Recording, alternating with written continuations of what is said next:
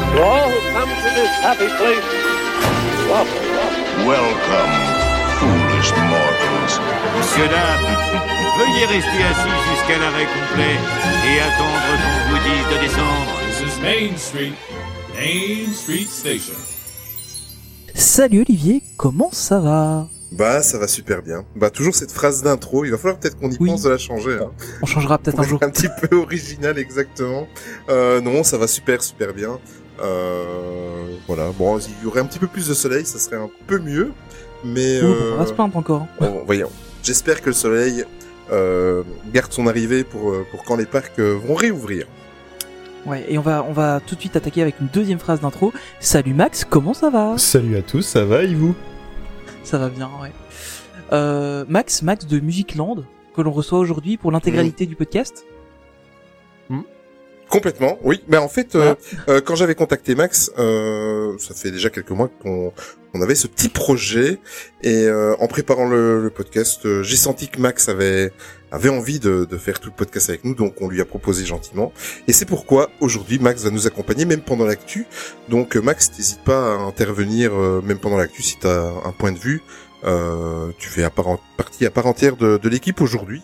Ouais. Donc tu n'hésites pas, avant de passer au sommaire du jour, euh, j'aimerais faire quelques petits remerciements auprès de nos auditeurs parce que vous avez été très compréhensifs suite à l'annonce euh, dans le dernier podcast euh, concernant euh, Pixar Story. Euh, voilà, je vous remercie parce qu'on a reçu que des messages positifs Ouais. et euh, ça fait plaisir. Vous avez été très tolérants et euh, et bon. on bah, hésitait au départ, vraiment. On hésitait, oui, on hésitait. Non, vous avez été Et là, super. bien tombé. Ouais. Voilà, vous avez très très bien compris la situation et ça c'était super. Quel est le sommaire du jour aujourd'hui, Tony?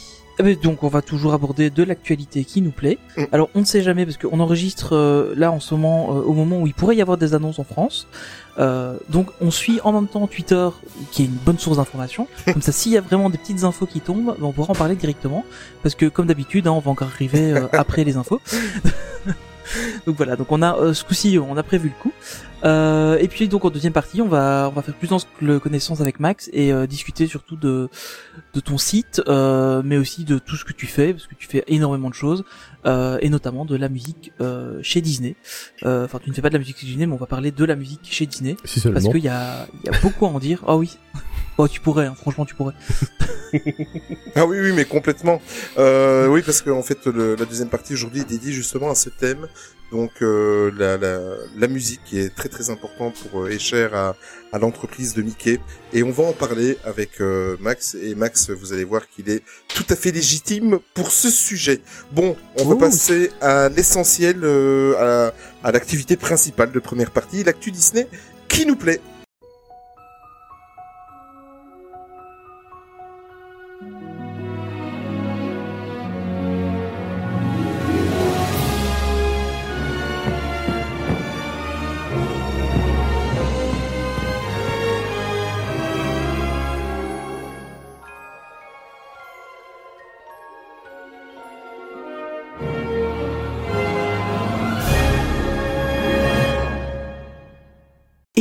Va commencer ce podcast avec non pas un décès, mais un anniversaire. Ça change un peu. Ça fait deux podcasts de suite qu'on n'a pas de décès, c'est cool. Ah oui, ça, c'est génial, il n'y a pas dommage. Hein. Je pense à toi. Ouais, là pour le coup. Euh, et on va souhaiter un joyeux anniversaire à Donald, qui est né le 9 juin 1934. Euh, et donc pour un canard, 86 ans, c'est pas mal. Ouais, c'est pas mal. Euh, franchement, euh, il les fait pas. hein. Honnêtement, je l'ai vu encore récemment, enfin récemment, pas tant que ça. Mais euh, la dernière fois que je l'ai vu, franchement, il les faisait pas ses 86 ans, donc euh, non, il, il tient bien, je trouve. Euh, et donc en fait, bon, juste pour la petite histoire, euh, il est passé pour la première fois dans euh, une petite poule avisée qui était, euh, enfin, qui faisait partie de, la série des Silly Symphony. Et donc c'était en juin 1934. Donc voilà. Mais voilà, joyeux bon anniversaire. Mmh, coin, coin. Euh, on va aller faire un petit tour par euh, Disney+. C'est toujours bizarre que c'est moi qui commence par euh, Disney+. Euh... Alors que c'est toi qui râle le plus dessus. Exactement, exactement. Euh, ben en fait, Disney Plus a fait fort chez nos amis français euh, parce qu'elle s'est classée immédiatement, un mois et demi, deux mois après le lancement, comme étant la troisième plateforme en termes de d'abonnement. Euh, donc euh, c'est très très simple de tiercer euh, dans l'ordre. C'est Netflix qui a la première place, Amazon Prime à la deuxième et euh, Disney Plus à la troisième. J'ai regardé un petit peu les chiffres en fait euh, euh, il y a dix minutes avant de commencer le podcast.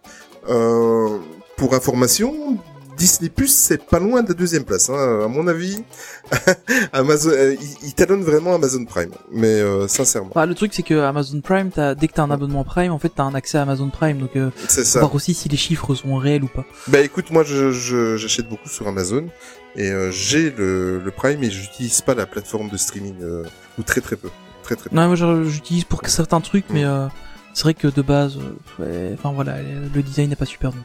On va te poser la question, Max. T'es content de, du service Disney Plus?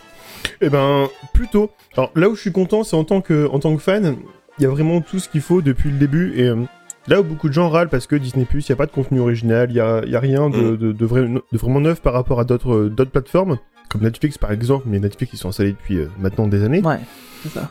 Bah moi en fait je suis content de, de pouvoir avoir toutes les séries symphonies, d'avoir euh, tous les tous les grands classiques, des vieux films euh, live action euh, qui sont des, des années 50, des trucs euh, voilà, enfin des trucs que j'ai envie de voir depuis longtemps, qu'on trouve pas en DVD nulle part, à la Fnac ou Cultura, Mhm. qu'il faut à chaque fois aller Mhm. sur Amazon ou sur des, des, des- des sites. Je suis pas fan d'Amazon, euh, de l'achat sur Amazon, donc euh, le fait de pas les trouver à chaque fois à la Fnac ou euh, chez Cultura, ça me frustre donc.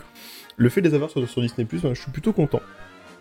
Ah mais complètement. C'est vrai que c'est pour pour nous passionnés, c'est euh, c'est une très très belle source euh, euh, c'est d'archives et de redécouvertes en fait euh, parce que euh, ouais la société de Mickey est, est presque centenaire donc euh, Ouais, c'est y, a- il y a de quoi faire. il y a de quoi En plus, faire. là, maintenant, ils, vi- ils viennent de lancer Artemis Fall. euh, Bon, apparemment, euh, c'est pas une si grande Mhm. réussite que ça, mais euh, qui était prévu pour le cinéma à la base et puis qui est sorti sur Disney Plus. Hein, il est sorti cette Ouais. semaine. Euh, Hier euh, Avant-hier. Ouais, c'était même hier. Ouais, ouais. Enfin, je sais plus. Ouais, il y a pas, il y a pas très longtemps. Euh, mais c'est vrai que que du coup là, niveau contenu original, ça va commencer à arriver sur la plateforme. Donc, euh, à mon avis, on a de beaux jours pour Disney Plus qui vont arriver. Ouais, pour faire une petite parenthèse sur Artemis Fall, euh, c'était pas prévu dans le dans le fil conducteur, mais euh, ça m'a fait rire parce qu'aujourd'hui, je, je suppose que tu as vu aussi Tony et toi Max, euh, sur notre Discord, ben venez venez nous rejoindre sur notre Discord d'ailleurs. Euh, sur notre Discord, ça m'a fait rire parce que tout le monde a comm- a regardé hier Artemis Fall et euh, à part euh, notre ami Eniram, tout le monde a été très très déçu, très très déçu. Ça ça ça fait peur parce qu'en fait ce film à la base devait sortir en salle, donc on se demande bien. Je suis impatient de le voir. Bon, nous on va attendre au mois de septembre. Je suis obligé de. le- Ouais, ou- je pense que je le verrai un peu avant. Mm, Oui, tout à fait. euh, qui dit Disney Plus pour moi dit euh, du Star Wars pour toi. Et t'as une info Oui, oui, concernant on The Mandalorian. parler de Ouais. The Mandalorian, hein, encore une fois. Euh, donc ça y est, c'est fait. John Favreau a lâché le morceau. Euh, on aura en fait la saison 2 de The Mandalorian euh, qui sera disponible à partir du mois d'octobre. Donc Ouais. c'est c'est confirmé, c'est cool. Euh, ça veut dire que en fait, enfin ils ont confirmé qu'ils avaient réussi à finir le tournage avant euh, les annonces de confinement. Donc euh, ils ont pu euh, bah, ils ont pu assez facilement euh, continuer le, le, le travail par la suite puisque toute la grosse prod en fait est faite euh, vi- via ILM et euh, ils ont mis un truc en place qui est magnifique, c'est qu'ils ont pu travailler en remote sur toutes les stations de travail. Mhm. Donc euh, tout le monde travaille de chez lui pour la post-production du film, enfin de, de la série pardon. Et euh, je trouve ça génial parce que ça veut dire que, enfin, en ILM c'est ils sont vraiment à la pointe de la pointe. Et euh, encore une fois là ils l'ont prouvé qu'ils ont réussi à faire la post-production d'une série comme The Mandalorian qui demande énormément de boulot euh, en termes d'effets spéciaux et de, de trucage entre guillemets. Enfin, c'est- ce qu'on appelle aussi des trucages. Et euh, du coup ils ont réussi à faire ça euh, comme ça. Enfin c'est magnifique. Et, et réussir à tenir le, le, le calendrier qui était euh, supposé. On imaginait bien que ça sortirait euh, en octobre. Donc euh, c'est super cool. Première saison, tu l'as vu, Max? Non, parce que j'ai commencé les. Je suis pas un grand grand fan. enfin, J'étais pas un grand grand fan de, de Star Wars. J'aimais Hmm. j'aimais plutôt le, truc. Donc j'ai décidé de me faire tous les Star Wars dans l'ordre, depuis Ah, le premier film jusqu'au au dernier film, au neuf que je, au neuf que je n'ai pas encore vu. Et avec les séries, euh, tout ce qui est Clone Wars, tout ça, euh, en- entre les deux. Donc là, actuellement, je suis à la saison 1 de Clone Wars. Je suis pas prêt d'organiser Mandalorian. avec Clone Wars t'as un paquet hein t'as cette saison à regarder cette là et- saison. Cette saison de Clone Wars t'en as deux ou trois de Rebels encore? Ouais, Je... T'as de quoi faire ouais. J'ai le temps. Après cette parenthèse Star Wars, on va aller faire un petit tour du côté des, des studios de la Walt Disney et des films live action avec euh, Avatar 2 euh, qui reprend sa production. Ça c'est une bonne nouvelle.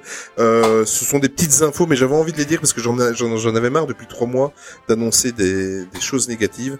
Euh, donc en fait, ils sont James Cameron et John Lando euh, sont arrivés le 31 mai pour euh, en Nouvelle-Zélande pour euh, afin de reprendre, euh, préparer la, la reprise du tournage. Et apparemment, ça devrait reprendre euh, ces jours-ci. Voilà, au moment où vous écouterez le podcast, euh, c'était prévu pour la mi-juin. Donc euh, Avatar 2, on a déjà vu pas mal de, de photos de, de- du tournage et tout ça. Il y a eu quelques petites Mhm. fuites et euh, Truc en piscine là. Ouais, voilà. Et ça donne Heureusement, il n'y a pas de fuite dans la piscine. très très envie. Et euh, et dans une piscine, eh ben, une belle. Oh là là. C'était Je viens, Oh voilà. là là. Oh là. Ah, tu viens de la comprendre. hein. Oui, oui, je viens de la Et, comprendre. et on ouais. peut faire splash dans la piscine avec Voilà, une sirène. exactement. Allez, je te laisse faire des merdes maintenant.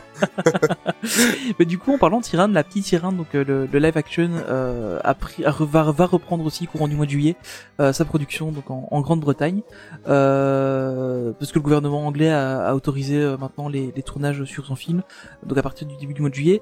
Euh, faut savoir qu'en Angleterre, pour l'instant, il prévoit une quarantaine de euh, 15 jours quand on a débarque sur le sol anglais. Euh, donc euh, à mon avis, bah, c'est pour ça que ce sera du coup plutôt pour Mhm. la mi-juillet que pour début juillet, hein, le temps que tout se prépare. Donc euh, voilà, la petite sirène, c'est reparti aussi. Et euh, aussi une autre bonne nouvelle qui est tombée il y a trois jours. Euh, en plus, moi j'adore ce chanteur, c'est Lionel Richie. En fait, les Walt Disney Studios, ils vont développer un film musical original euh, qui sera intitulé All Night Long, qui est en fait un, le titre d'un des plus grands succès de Lionel Richie. Pour les, les genoux euh, qui ne connaissent pas Lionel Richie, à savoir que c'est un euh, chanteur américain qui a eu un énorme succès à partir des années 60-70 euh, avec son groupe The Commodores.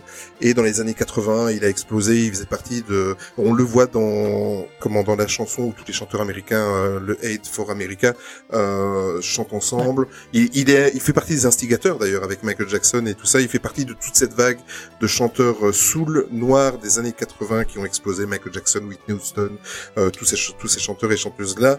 Euh, en l'occurrence, c'est pas un méconnu de, de la société Disney parce qu'il fait partie euh, du- des, des, des juges dans l'émission American Idol. On, on l'a vu l'année dernière d'ailleurs, euh, l'émission se déroulait euh, à Hawaï dans l'hôtel euh, euh, à Olani. euh, qui appartient voilà Disney Olani. Euh, donc euh, il est il est il est toujours dans le giron de, de Disney. Il a jamais été très très très loin. Euh, en fait, le film la source vient du, magazine américain Variety, euh, mais c'est une bonne source. Euh, ils ont confirmé euh, sur d'autres sites américains que j'ai été consulté.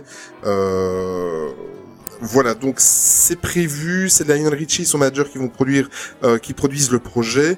Je sais pas ce qui se passe pour le moment chez Disney. Il y a deux mois d'ici, trois mois, on avait annoncé un projet également. Qui ressemble à ça aussi avec Bruno Mars, Euh, sauf Mhm. que Bruno Mars, ça sera un, c'est un projet qui est prévu avec des des musiques et des chansons euh, qui originales qui, euh, qui sont prévues uniquement pour ce projet-là, alors que Lionel Richie, ça va être un film qui va se ressembler un petit peu, c'est un peu un film comme on dit un film choral qui va un peu comme Mamma Mia avec euh, le groupe ABBA, euh, je sais pas si vous l'avez vu. Euh, c'est un film, voilà, ça Le une- premier uniquement, le deuxième était, le deuxième c'est une dope. nous sommes d'accord. Nous sommes d'accord. Et ce film-là, en fait, va retracer. Enfin, c'est ça, ça va être tout euh, euh, un film musical et ils vont euh, se servir des, des grands succès de Lionel Richie pour euh, appuyer euh, l'histoire. En fait, euh, voilà. C'est pas un film sur Lionel Richie, je précise. C'est pas un biopic ou euh, voilà. C'est vraiment euh, un projet de, de film musical. Moi personnellement, quand j'ai vu l'information, j'étais euh, hyper heureux parce que c'est c'est un de mes chanteurs américains favoris. Et oui, je suis vieux, donc. euh, Non, mais j'aime bien aussi. mais euh, voilà, mais dans les années 80, il a, il a cartonné. euh, et en plus, c'est le style de musique moi qui, qui me plaît, euh, euh, qui bouge, c'est du groove, c'est de la soul, c'est de la soul. Donc moi, ça me parle énormément. T'apprécies toi ben, On va parler. On a un musicien avec nous aujourd'hui. Tu apprécies toi Lionel Richie, toi Max? Ou c'est un artiste que tu C'est pas le truc que j'écoute le plus souvent, mais quand, quand je l'entends, je, suis- je suis content de l'entendre. Moi, je trouve ça, je trouve ça bien. C'est vraiment de qualité. Enfin, c'est du- c'est de la musique de qualité des années 80 qui reste dans le temps et qui est totalement indémodable, je trouve. Ouais, complètement. Bon, ça passe toujours. On va rester dans le milieu de la musique, Tony? Ouais, une autre euh, news musicale, Mhm. enfin musicale ou pas en fait, on sait pas trop. C'est pas de la Euh, musique. C'est pas de la musique, c'est pas vraiment de la musique non. J'osais pas le dire, mais bon. toi, tu, toi, tu peux, t'es dans le métier. Euh... donc c'est, en fait Beyoncé Knowles euh, qui, euh, donc Beyoncé, hein, que tout le monde connaît avec les Destiny Child et puis toute seule maintenant, euh, qui en fait serait en train de discuter avec la, la Walt Disney Company euh, pour un contrat d'environ 100 millions de dollars, donc c'est- pas mal, euh, pour sa partition à trois films, alors que soit devant ou derrière la caméra, on sait pas. Euh, Peut-être que c'est juste pour enregistrer des chansons, etc. Des rumeurs parlent euh, de la qu'elle pourrait passer sur la BO de la- du prochain Black Panther, euh, ce qui serait pas complètement déconnant. hein, Non. euh, bon voilà. Euh, par contre, c'est un peu bizarre parce que la Walt Disney Company lui avait à l'époque euh, de, du film euh, de Lion King, euh, donc le, le roi lion, quand euh, John Favreau a fait l'adaptation en live action, euh, on lui avait en fait reproché assez son manque d'implication dans la BO du film. Donc, euh, est-ce que Disney re-signe avec elle euh, parce que elle est très bankable et, euh, et ça passera bien sur une Mais évidemment. euh, Non, c'est pas leur genre. Ils, ils sont pas là pour faire du profit, voyons. Ouais, sinon, il nous appellerait en tant que podcaster. Voilà, c'est ça. On pourrait chanter. Alors, on pourrait chanter. euh, Non, mais euh, enfin voilà. Donc c'est un peu, euh, c'est un peu bizarre. Bon, évidemment, bah, probablement encore que c'est une histoire de gros sous, tout ça. Mais euh, mais voilà, c'est une info avec elle. Mm. Pourquoi pas Bon, on va toujours rester dans le, dans le milieu de la musique, mais on va aller faire un petit tour euh, du côté des studios Pixar. Nos amis, maintenant, euh, c'est nos amis, maintenant qu'on va leur consacrer une rubrique euh, une fois par mois. Euh, avec le film Soul, euh, vous n'êtes pas sans savoir qu'évidemment, comme beaucoup et nombreux euh, événements, le festival de Cannes a été euh, repoussé. En fait, on va vous expliquer tout ça dans, dans deux trois euh, minutes. Euh, ça va être assez spécial le festival de Cannes cette année ici parce que c'est repoussé. En fait, ils vont pas mettre un film plus en avant que l'autre, c'est-à-dire que tous les films vont être euh, mis à disposition pour pour le pour le, les voir, etc. Euh, il y aura pas de prix cette année-ci, tout va se faire via internet et ça va se faire euh, courant du mois de septembre. Et évidemment, comme souvent, quand un Pixar ou un Disney sort, euh, souvent il est présenté en avant-première, même au tout début, euh, si pas à la soirée de lancement de du festival. Et ça devait être le cas. Donc le film Soul, euh, le fameux film de Pete Docter, qui avait été repoussé et qui sortira le 20 novembre prochain, a été sélectionné parmi les 200, c'est 280 et quelques films, je pense, qui ont été sélectionnés au Festival de Cannes, festival que je répète, qui, qui, qui aura une organisation complètement différente et ils vont bientôt communiquer sur le sujet. Euh, on reste toujours au studio de Pixar, Tony. Ouais, et on va aller en avant vers le déconfinement. Euh, donc on aura droit en fait à une ressortie. J'essaye toujours de faire des, des, des, des transitions Ouais, un peu fortes comme ça. On, on y arrive. Euh, on va on va avoir une ressortie en fait du film en avant euh, qui était sorti juste avant le confinement, donc qui avait pas vraiment eu l'occasion de, Ouais. de bien bien performer en salle. Euh, moi je l'avais vu avant le confinement. J'avais eu cette chance, j'avais été le voir euh, en avant-première euh, le, le samedi avant qu'il sorte, je pense. Euh, donc en fait, il est sorti le, le, le... quand Il est sorti, je crois, euh, deux trois jours avant le, le début du confinement. C'est ça, la, la- exact. La scène juste avant. Euh, donc voilà, donc il devrait ressortir en salle le, le 22 juin en France et a priori le 1er juillet en Belgique. Euh, donc ce sera ben voilà pour donner une seconde chance aux gens de, de voir le film au cinéma euh, et surtout pas de se faire beaucoup d'argent euh, en ressortant un film au cinéma parce que les gens ont pas eu le temps de le voir. Encore une fois, c'est pas le, le genre de la maison. Oui, mais, mais, mais je, je comprends ce que tu veux dire, mais tu sais, entre Non, les, entre les la- gens, les, qui- les gens qui l'ont déjà vu, euh, les gens qui vont avoir peur de ressortir en début de déconfinement total, et, Ouais. euh, et les gens qui seront passés à autre chose parce que il y aura d'autres films à voir, je pense pas que ça va faire des grosses rentrées de dollars pour. Ouais, euh, c'est exactement ce que je pensais aussi. Je suis pas convaincu que ça va, que ça va avoir un gros impact. Euh, Il y a des films qui sont pas du tout sortis, donc ceux-là effectivement, Mm. il y a un intérêt.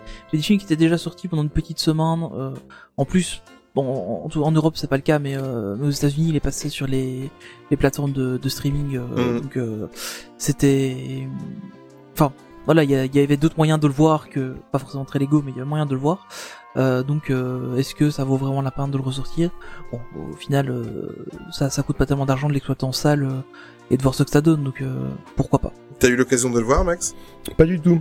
C'est J'ai vrai pas, eu- j'ai pas eu le temps de le voir. Enfin, je suis même content qu'il ressorte au cinéma. Super.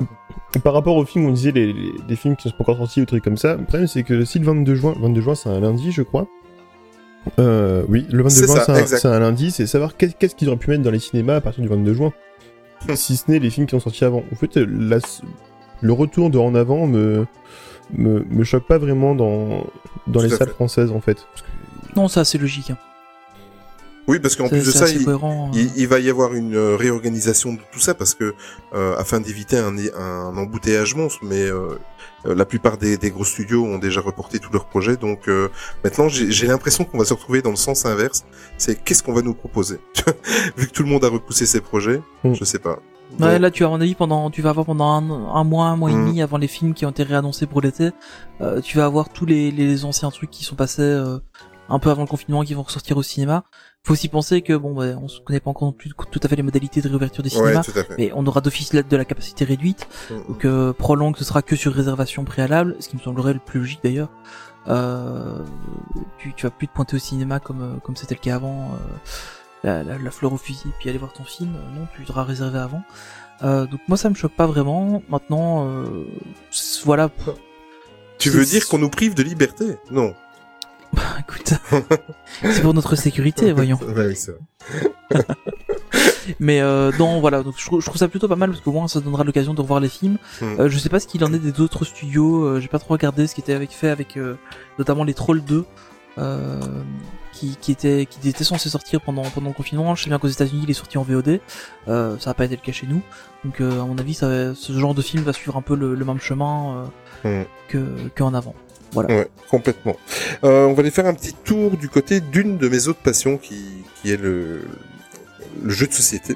Euh, J'ai vu passer l'information, en fait, l'éditeur Asmodée, qui est euh, le numéro un euh, dans le monde des, des jeux de société, euh, en fait, ils, euh, ils ont, ils vont rééditer un jeu qui a eu énormément de succès il y a quatre ans. Euh, ils ont même failli euh, rafler en Allemagne euh, à l'époque. euh, ils ont, ils ont terminé à la deuxième place. Le prix du jeu de l'année. Euh, je ne vais pas vous dire le titre exact parce que c'est de l'allemand et je, je vais paraître plus ridicule qu'autre chose. Mais euh, c'était le jeu Splendor. Et en fait, c'est vrai que maintenant qu'on, qu'on, on y pense, je sais pas, tu connais le jeu Splendor, euh, Max? Pas du tout. Là, je suis sur Pas du tra- en train de regarder, je connais pas du tout. D'accord. Ok. Mais en fait, le, le but, Je, le je fais exactement la même chose. Alors le but du jeu c'est très très simple. Euh, c'est un jeu de de, de c'est-à-dire que voilà, tu as trois euh, lignées de de cartes et tu dois en fait récolter. C'est à ça qu'on va en venir. Des pierres. Voilà donc. Euh, euh, D'infinité. Ben voilà, c'est-à-dire, je, je vais aller directement à la news euh, avant d'expliquer le jeu pour que les auditeurs comprennent et restent pas en suspens comme ça. Mais en fait, ce fameux jeu Splendor va être adapté euh, au format euh, des Avengers, enfin de, Marvel. Et quand je vais vous expliquer maintenant le- les règles du jeu, c'est tout à fait logique. Quoi. Tu viens de parler des pierres d'infinité, mais c'est exactement ça. Et en fait, le but du jeu, c'est de piocher des cartes et tu as le droit d'acheter, tu as le droit d'avoir un certain nombre de pions, de jetons qui te permettent d'acheter euh, des cartes en fait et qui te permettent qui te permet d'accumuler des pierres précieuses euh, donc les pierres d'infinité. Euh, et euh, voilà celui qui arrive à, à faire tous les objectifs en récoltant les pierres est le champion. Donc je suppose que euh, celui-là ben, dans l'adaptation va aller tanner du Thanos. Voilà. Euh, t'as vu ça? Et ça c'est c'était pas écrit hein. Je suis impressionné. C'était beau, c'était beau. Mais voilà, donc en gros, euh, voilà, c'est c'est un gros succès, c'est un gros classique des jeux de de société. Euh, c'est un, un- comment c'est un jeu qui est même fran- qui est même français à tes souhaits, Max. Pardon. Il n'y a pas de souci. c'est ça le direct, c'est ça le live. Euh, donc euh, voilà, c'était un gros succès, c'est Splendor, ils vont le faire en version euh, Avengers. Et moi, ça me rend fou de joie et je vais vendre mon ancien Splendor pour m'acheter ça. Ça sort au mois d'août, euh, courant du mois d'août. Voilà, voilà. Euh, du coup, petite nouvelle un peu euh, moins agréable Mhm. euh, du côté de la Disney Cruise Line. Euh, on va parler en fait du Disney Magic, donc un des, bah, un des paquebots de la flotte. On a appris en fait qu'il ne reprendrait pas le large avant le 2 octobre 2020. Ça c'est long. Euh, toutes les croisières donc ont été annulées à son bord. Euh, les clients ont été euh, ont deux solutions, soit te rembourser euh, sans aucun frais, ou alors avoir un crédit de, de même valeur pour une autre croisière. Euh, normalement, on sait que le Dream et le Fantasy devaient, enfin doivent toujours euh, reprendre le 27 juillet normalement. Enfin, en tout cas, ils sont à l'arrêt jusqu'au 27 juillet. Euh, Est-ce que eux reprendront plus tôt ou pas? On n'en a aucune idée. Euh, bon voilà, maintenant le, on sait que qu'avec le le Covid, le, le fait d'être dans un bateau enfermé, c'est assez euh, compliqué. Ah bon? De voilà, c'est c'est voilà, c'est un peu c'est un peu compliqué ce, ce genre de d'espace extrêmement confiné. Donc euh, je peux comprendre qu'il y ait euh, qu'il y ait de la peur euh, au niveau à ce niveau-là. Donc euh, c'est pas étonnant qu'il qu'il repousse la la fin la- le relancement euh, des, des croisières. Maintenant, à un moment donné, il va bien falloir en faire reprendre et euh, ou alors le, le, le secteur va vraiment tomber euh, très très mal.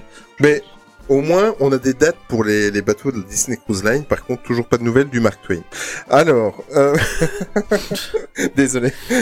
Celui-là non plus, ce sera pas avant le 2 octobre, au moins. 2027. Je Alors, connais pas. Je suis beaucoup trop jeune pour ça. ouais, quand même pas. mais- euh, allez, on va aller faire un petit tour du côté de Walt Disney World avec encore une de mes passions, euh, à part Disney, les jeux de société, Nintendo. Ben, je suis un gros fan de la NBA euh, et euh, la compétition de la NBA a été arrêtée euh, au mois de mars, comme la plupart des compétitions. Donc, ils ont trouvé une solution. Euh, la NBA en fait va se dérouler à un seul endroit et c'est ce seul endroit, ben, je vous le donne en mille, c'est à Walt Disney World. Donc les 22 équipes de la franchise NBA vont tous se trouver là-bas. Et ils vont jouer leur match, évidemment sans public, donc juste retransmission télévision. Et ça va se jouer entre le 31 juillet et le 12 octobre. Donc euh, pendant deux mois, tous les joueurs de la NBA vont se trouver euh, à Walt Disney World. Bon, évidemment avec toutes les mesures de restrictives euh, qui vont être d'application. Euh, mais voilà, c'est assez spécial. Bon, ils ont tous les équipements hein, Walt Disney World. Il faut pas euh, se tracasser pour eux. C'est assez original, mais c'était euh, une des façons les plus faciles de pouvoir terminer cette fameuse saison de NBA qui est euh, la religion numéro un aux États-Unis. Enfin, une Ah, des religions. euh, voilà. le, les- le basket en Europe, c'est tout petit, mais là-bas, c'est Exactement. c'est un des sports euh, Et alors, plus suivis. Donc, euh, Bon, maintenant, à savoir que euh, quand vous voyez la superficie des États-Unis, ce sont des joueurs en fait qui prennent trois fois par semaine l'avion parce que euh, les grosses cadences, quand il y a les playoffs et tout ça, ils font trois à quatre matchs par semaine, donc euh, ils sont amenés à prendre l'avion tous les deux jours, euh, ce qui est pas très très bien, très compatible avec le virus. Donc tout le monde va être cantonné là pendant trois mois et ils vont faire tous les matchs et ça permettra d'avoir une saison de NBA complète. En tout cas, euh, voilà, je regrette tellement de ne pas pouvoir être à Disney World. Oh là là ce là. serait terrible à ce moment-là. Oh. Ouais, bref. Mais bon, de toute façon, les matchs vont se jouer sans public, donc. euh, Oui, voilà, c'est ça. Voilà. Et tu pourrais croiser, tu pourrais croiser un ou deux joueurs dans les couloirs. Mais peut-être, oui. Peut-être, peut-être. Ça, va, serait trop cool. on va revenir un petit peu dans notre euh, parc euh, chéri parisien. Ouais. Tony. Alors juste avant d'attaquer les news de notre Hmm. parc, euh, je viens de voir maintenant Ah, que ben voilà. euh, on, on le dit, hein, voilà, place au live, euh, que le à partir du 15 juin, la zone de Seine-et-Marne passera en zone verte à partir du 15 juin, donc c'est-à-dire Ah. ce lundi. Euh, donc en théorie, tous les parcs de loisirs pourront réouvrir lorsque lorsqu'ils seront prêts. Donc euh, voilà. Mais le 15 juin, c'est demain, à l'heure où on enregistre? Le 15 juin, c'est demain, ouais, c'est ça. Ah oui, donc. Donc ils, ils viennent, ils viennent d'annoncer ça et euh, donc euh, bah voilà, ça veut dire que en théorie euh, les parcs euh, de loisirs peuvent réouvrir. Donc euh, on attendra une, une annonce de Disneyland Paris qui à tout arrivera euh, entre le moment où on enregistre et où on publie le podcast. Comme ça, c'est sûr qu'on n'en parlera pas. voilà, ça c'était pour la petite euh, news de dernière minute. Joli. Euh, on va parler d'un truc un peu dommage, je trouve, euh, mais maintenant c'est compréhensible.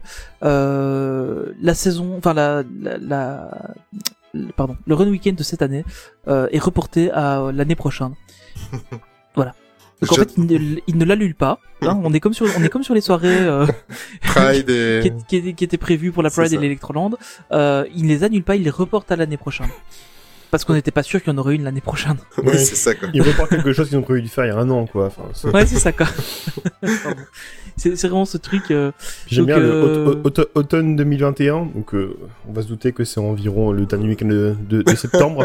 Ouais, à la grosse louche. Hein. C'est pas parce qu'ils ont fait ça. toutes les autres années que ce sera la même chose.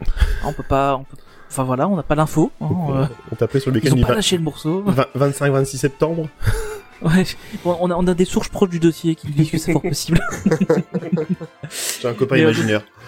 Ouais. c'est Actuland qui nous a filé l'info. Oh pardon. Euh, non mais voilà donc il faut. Enfin voilà, euh, on, on s'en doutait un peu hein, parce que Mm. bon c'est beaucoup de gens euh, sur un très très très très très petit endroit. Pour avoir fait la, la première euh, Run Disney, on est vraiment tous les uns sur les autres avant le départ donc euh, c'est compréhensible. Et courir avec un masque, euh, non, c'est pas une bonne idée. Euh, je pense qu'il y aurait des morts. Donc euh, donc voilà, il euh, il annule cette année. Euh, c'est un peu comme la celle de, du mois de mai hein, qui avait aussi été annulée. Donc Avec la, la princesse. Princess Run. Mm. Euh, mais elle avait été annulée, par contre, je pense qu'elle n'a pas été reportée, je ne sais plus. Euh, réécoutez le podcast, on en parle si vous voulez avoir l'info. Mais euh, voilà, donc euh, on sait que, que bah, du coup il y en a pas, il y en aura pas cette année. Donc pour l'année prochaine, il va falloir qu'on s'entraîne un fameux coup parce que bon, il y en a même plus une entre eux pour pour dire de, de faire tampon. Ouais, c'est ça. Donc, Mais euh, oui, parce qu'en fait, euh, on, on a on a émis le projet. En fait, encore une fois, venez sur notre Discord. Il y a un salon il, il se dédié. passe beaucoup de trucs dessus. Il y a énormément de choses qui se passent sur Discord, oui. Euh, même des fois des choses qu'on n'a pas envie de dire, mais ça c'est autre chose. mais mais euh, il y a un petit projet. En fait, on est euh, on est plus ou moins 6-7 personnes. On va on va participer. On va faire une équipe Main Street Actu en 2021, euh, si elle n'est pas reportée à 2022. Pardon. et euh, voilà, on va faire une petite équipe. Euh, Max, je te lance l'invitation. Si tu es comme nous et que tu es des- un grand sportif comme nous, Ouais. voilà. Mais on va se Mhm. préparer. On va Ah, commencer à se préparer ça d'ici. Voilà. Ça laisse le temps de se préparer encore, donc ça va. Je, voulais- je me suis, je me suis, alors je me suis pas inscrit, mais je me suis posé la question de savoir si je la faisais ou pas cette année. Et malheureusement, il y a, il y a un an, je sortais de formation euh, près de Reims. J'ai dévalé un escalier, je me suis tordu la Ouf. cheville et j'ai eu la très bonne idée. En fait, c'était le même jour que les que les soft openings de, de Phantom Manor. Donc j'ai eu la très bonne idée en fait d'aller à, la so- à la soft opening de, de, de Phantom Manor avec la cheville en vrac. Ah bien. Ah oui, ça très ça bonne fait un an que je suis embêté avec ma cheville à cause, grâce C'est pas étonnant. à Phantom Manor. Ah, ça c'est Ouais, c'est pas étonnant. hein. Mais euh, honnêtement, pour l'avoir fait, moi j'avais fait la, j'avais fait que la 5 km à la, la, la première année, il y avait que la 5 et le, et le semi-marathon, et j'avais fait que la, que la première, et j'avais pas une condition physique euh, incroyable du tout. Enfin, j'étais quand même en meilleure forme physique que maintenant, mais euh, mais c'était quand même pas terrible. Euh, et euh, franchement, les 5 km c'est, c'est super relax, et le reste, euh, ouais, il y a, enfin voilà, c'est honnêtement le, le, le, le temps de comment le, le temps qui le temps minimum qu'il demande de faire pour pouvoir participer à la course euh, c'est une marche rapide donc franchement c'est jouable Ouais, en 12 heures. Et euh... ah mais moi oui, vas-y, vas-y Max. J'ai une question. T'as vu plus de personnages à la soirée des 100 personnages ou à la run Disney? J'ai vu plus de personnages à la run Disney. Très très bonne question. mais, mais mais par contre il y avait toujours autant de fils pour faire la, la, fille, la, Ouais. la photo avec eux donc euh, j'ai pas fait la photo je me suis contenté de, de faire les photos euh, des petites bornes kilométriques où là ça allait assez vite où tu faisais juste un selfie devant et c'était fait mais euh, mais par contre ouais même pour même sur la run Disney t'avais des fils pour les personnages quoi donc euh, Bon là vous êtes vous êtes, témoin, Tony vient de mettre la pression parce que moi quand je disais que je participais à la Run Disney de 2021, moi je voulais faire le 1 km pour les enfants. Là il vient de parler du 5 km, donc là il me met la pression. Oh, oh, honnêtement, la 5 km, elle est, pas compliquée. Et en plus, maintenant, ils la font le soir euh, du vendredi, si je me souviens Classe. bien. hein. Donc, euh, donc c'est cool parce que le soir, c'est encore mieux, quoi. Nous, on l'avait fait tôt le matin, le samedi, à l'époque. Euh, alors, donc en 2000, euh, 2016, c'était la, la première course du samedi. Euh, et, euh, et du coup, c'était bien parce que t'étais vraiment à l'ouverture du parc, t'avais une petite brume, euh, mais t'as quand même toutes les lumières et tout, c'était vraiment cool. Et euh... il y, avait, il, y avait, il y avait de la Et- fumée. oui. Contrairement à BTM. Et- Pardon. Oh, je suis. Oh là là Bah, on, on passait pas très loin de BTM, donc ça tombe, c'est peut-être la fumée de BTM qu'ils ont dû rediriger pour avoir le brouillard. Ça doit être un truc comme ça. Alors la news suivante, ben écoute, euh, ça tombe bien avec ce que tu viens de dire en début de. euh, Il y, a, il y, a deux- il y a deux news de cela, donc euh, tu suivais en direct euh, Monsieur Macron, Monsieur le Président Macron qui vient d'annoncer que le 15 juin, ben tout euh, tout passait en zone verte pour la région euh, parisienne. Euh, ben écoute, ça, ça ça corrobore ce que tu viens de dire. Donc euh, il y a quelques jours, le, le journal français Le Parisien en fait a dévoilé le plan de sécurité sanitaire que Disneyland Paris proposera pour la réouverture auprès du gouvernement français. Donc évidemment des masques obligatoires à partir de 9 ou 11 ans, ça ils ne savent pas encore de trop. Vérification visuelle aux critères des critères d'embarquement et du système de retenue, etc., etc. Siège vide entre les visiteurs dans les attractions. Je me demande bien comment ils vont faire dans la Tower of Terror ou, ou dans le Space Mountain, tout simplement. Bah, Ça tu va- vas ça avoir va une rangée, une Ouais, rangée sur ça. deux, à mon avis. Mm. Euh, annulation de tous les spectacles, par contre, euh, aucun contact avec des personnages. ça m'a fait un petit peu rire cette information, c'est que euh, non seulement aucun contact avec les personnages, ça on s'en doutait, mais euh, les personnages apparaîtront seulement en hauteur. Donc, je, je me suis imaginé plein de choses, je peux même pas, je peux même pas vous les décrire. Apparemment, il, il parle de, de petites scènes qui seraient mises un peu partout dans le parc euh, Ouais. pour être sûr que les gens ne puissent pas trop s'en approcher. Euh, et ils feraient coucou, euh, un peu comme ils ont fait à, à Shanghai. hein. Au, au final, ça se base fortement sur ce qui Ouais. se fait à Shanghai. Euh, C'est magnifique. On va, on va créer une génération d'enfants qui vont être, qui vont être euh, complètement tétanisés et perdus de savoir pour. Va expliquer à un enfant de 5 ans déjà euh, dans le parc pourquoi il peut pas aller euh, faire un câlin à son personnage préféré. Mais bon, c'est normal. Hein, c'est pas, je ne râle ouais, pas. Je, logique. Hein. Voilà, je ne râle pas, c'est de la logique euh, et je, je serai le premier même à, à ne pas laisser faire ça mes enfants, donc euh, je suis d'accord avec eux, mais euh, ça va être très bizarre comme euh, période.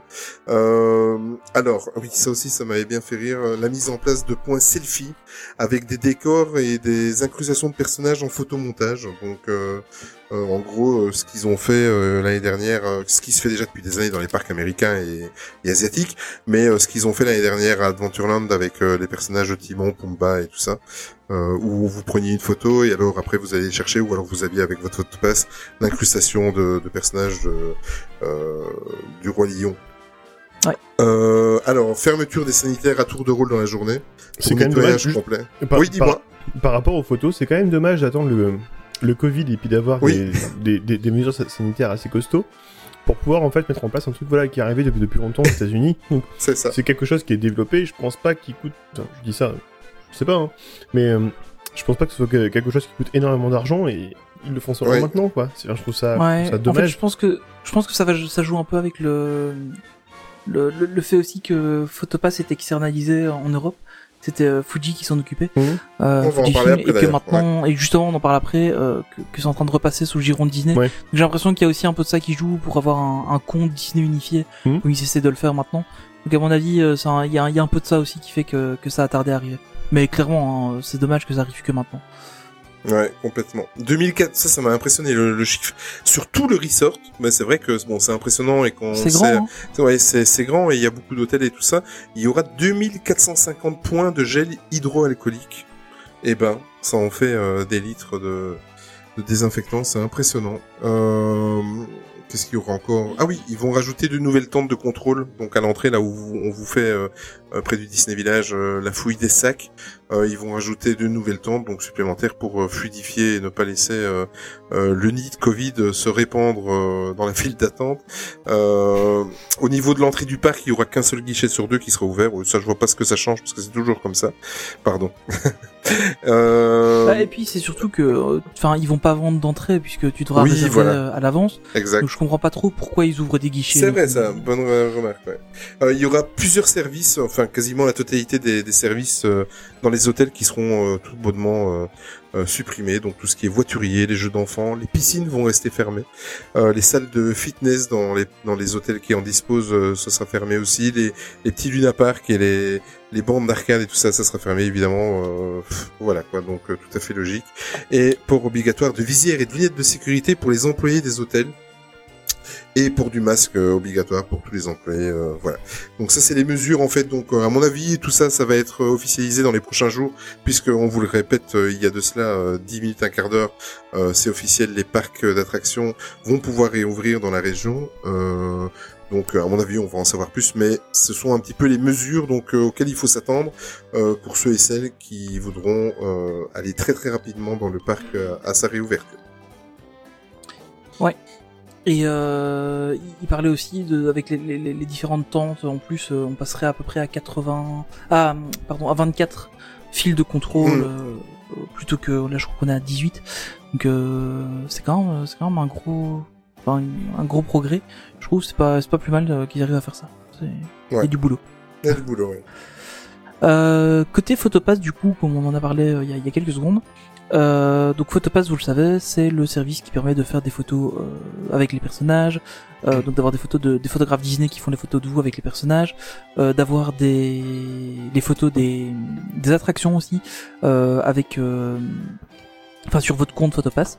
Et euh, depuis quelques temps le système Photopass actuel ne fonctionne plus euh, Disney en fait est en train de rapatrier donc le toutes les photos de Photopass qui étaient gérées par Fujifilm vers les serveurs de Disney. Donc euh, ça va être géré en interne maintenant. Et si vous avez pris des photos depuis le 1er janvier 2020 donc il a fallu prendre entre la fin entre le début de l'année et euh, Et le Covid, 15 mars, hein, ouais, fallait- Euh, vous pouvez accéder à vos photos sur le nouveau site Photopass. Alors euh, ça c'est ce qu'on a eu comme info sur le sur le, le groupe Facebook euh, des passes annuelles euh, Disney. Euh, par contre il y a quand même donc, les photos de 2019 arrivent aussi, hein, un peu de patience. Apparemment ils ont 7 millions de photos à traiter donc c'est pas rien. Par contre il y a quand même pas mal de questions qui se posent. C'est quid des Photopass des années précédentes? Euh, parce que moi, par exemple, dans mon application Photopass, ben, j'avais, enfin, j'ai, j'ai, des Photopass depuis maintenant euh, deux ans, trois ans quasiment. Euh, ben, est-ce que je pourrais récupérer ces photos-là? Bon, heureusement, je les sauvegarde régulièrement, donc a priori, je devrais pas en perdre. Euh, mais est-ce qu'on pourra les récupérer quand même ou pas? Je sais Après, pas. après une certaine date, de toute façon, je pense qu'elles étaient euh, supprimées, non? Ouais, mais c'est euh, c'est 4 ou 5 ans. hein. C'est un truc, c'est super long en fait. hein. C'est vrai Ok. d'accord. Hmm, Enfin, moi, en que tout cas, moi, je- j'ai- encore les photos de mon premier photopass qui était dessus et je crois que ça va faire 3 ans que je l'ai. D'accord. C'est pareil, j'ai eu mon premier, mon premier photopass en 2017, euh, j'avais encore les photos, euh, les photos Ouais, de mon photopass euh, là actuellement, alors que mon, j'ai pas renouvelé le dernier. J'ai pas compris Ouais. non plus.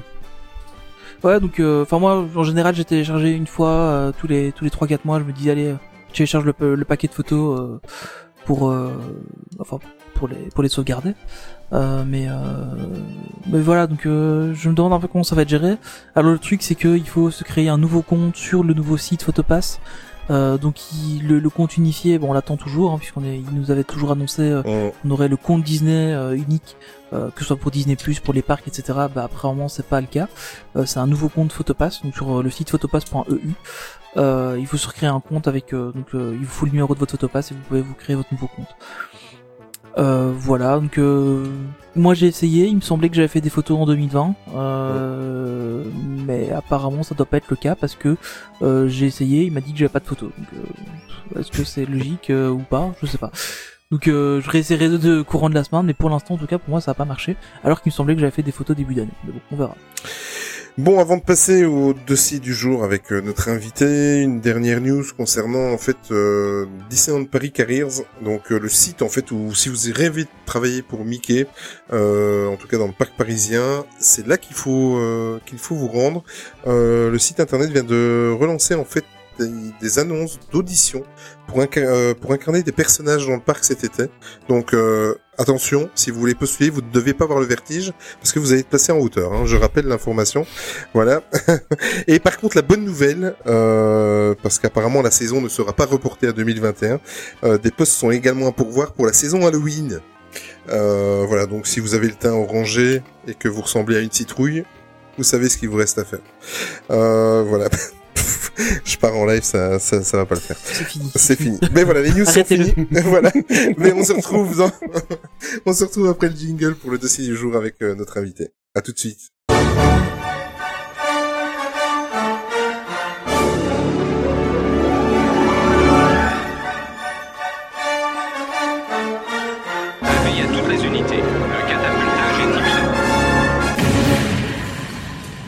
Et donc on va enfin pouvoir te questionner, te mettre sur le grill, on va te poser plein de questions et tu auras l'obligation morale de répondre à ces questions. Oh.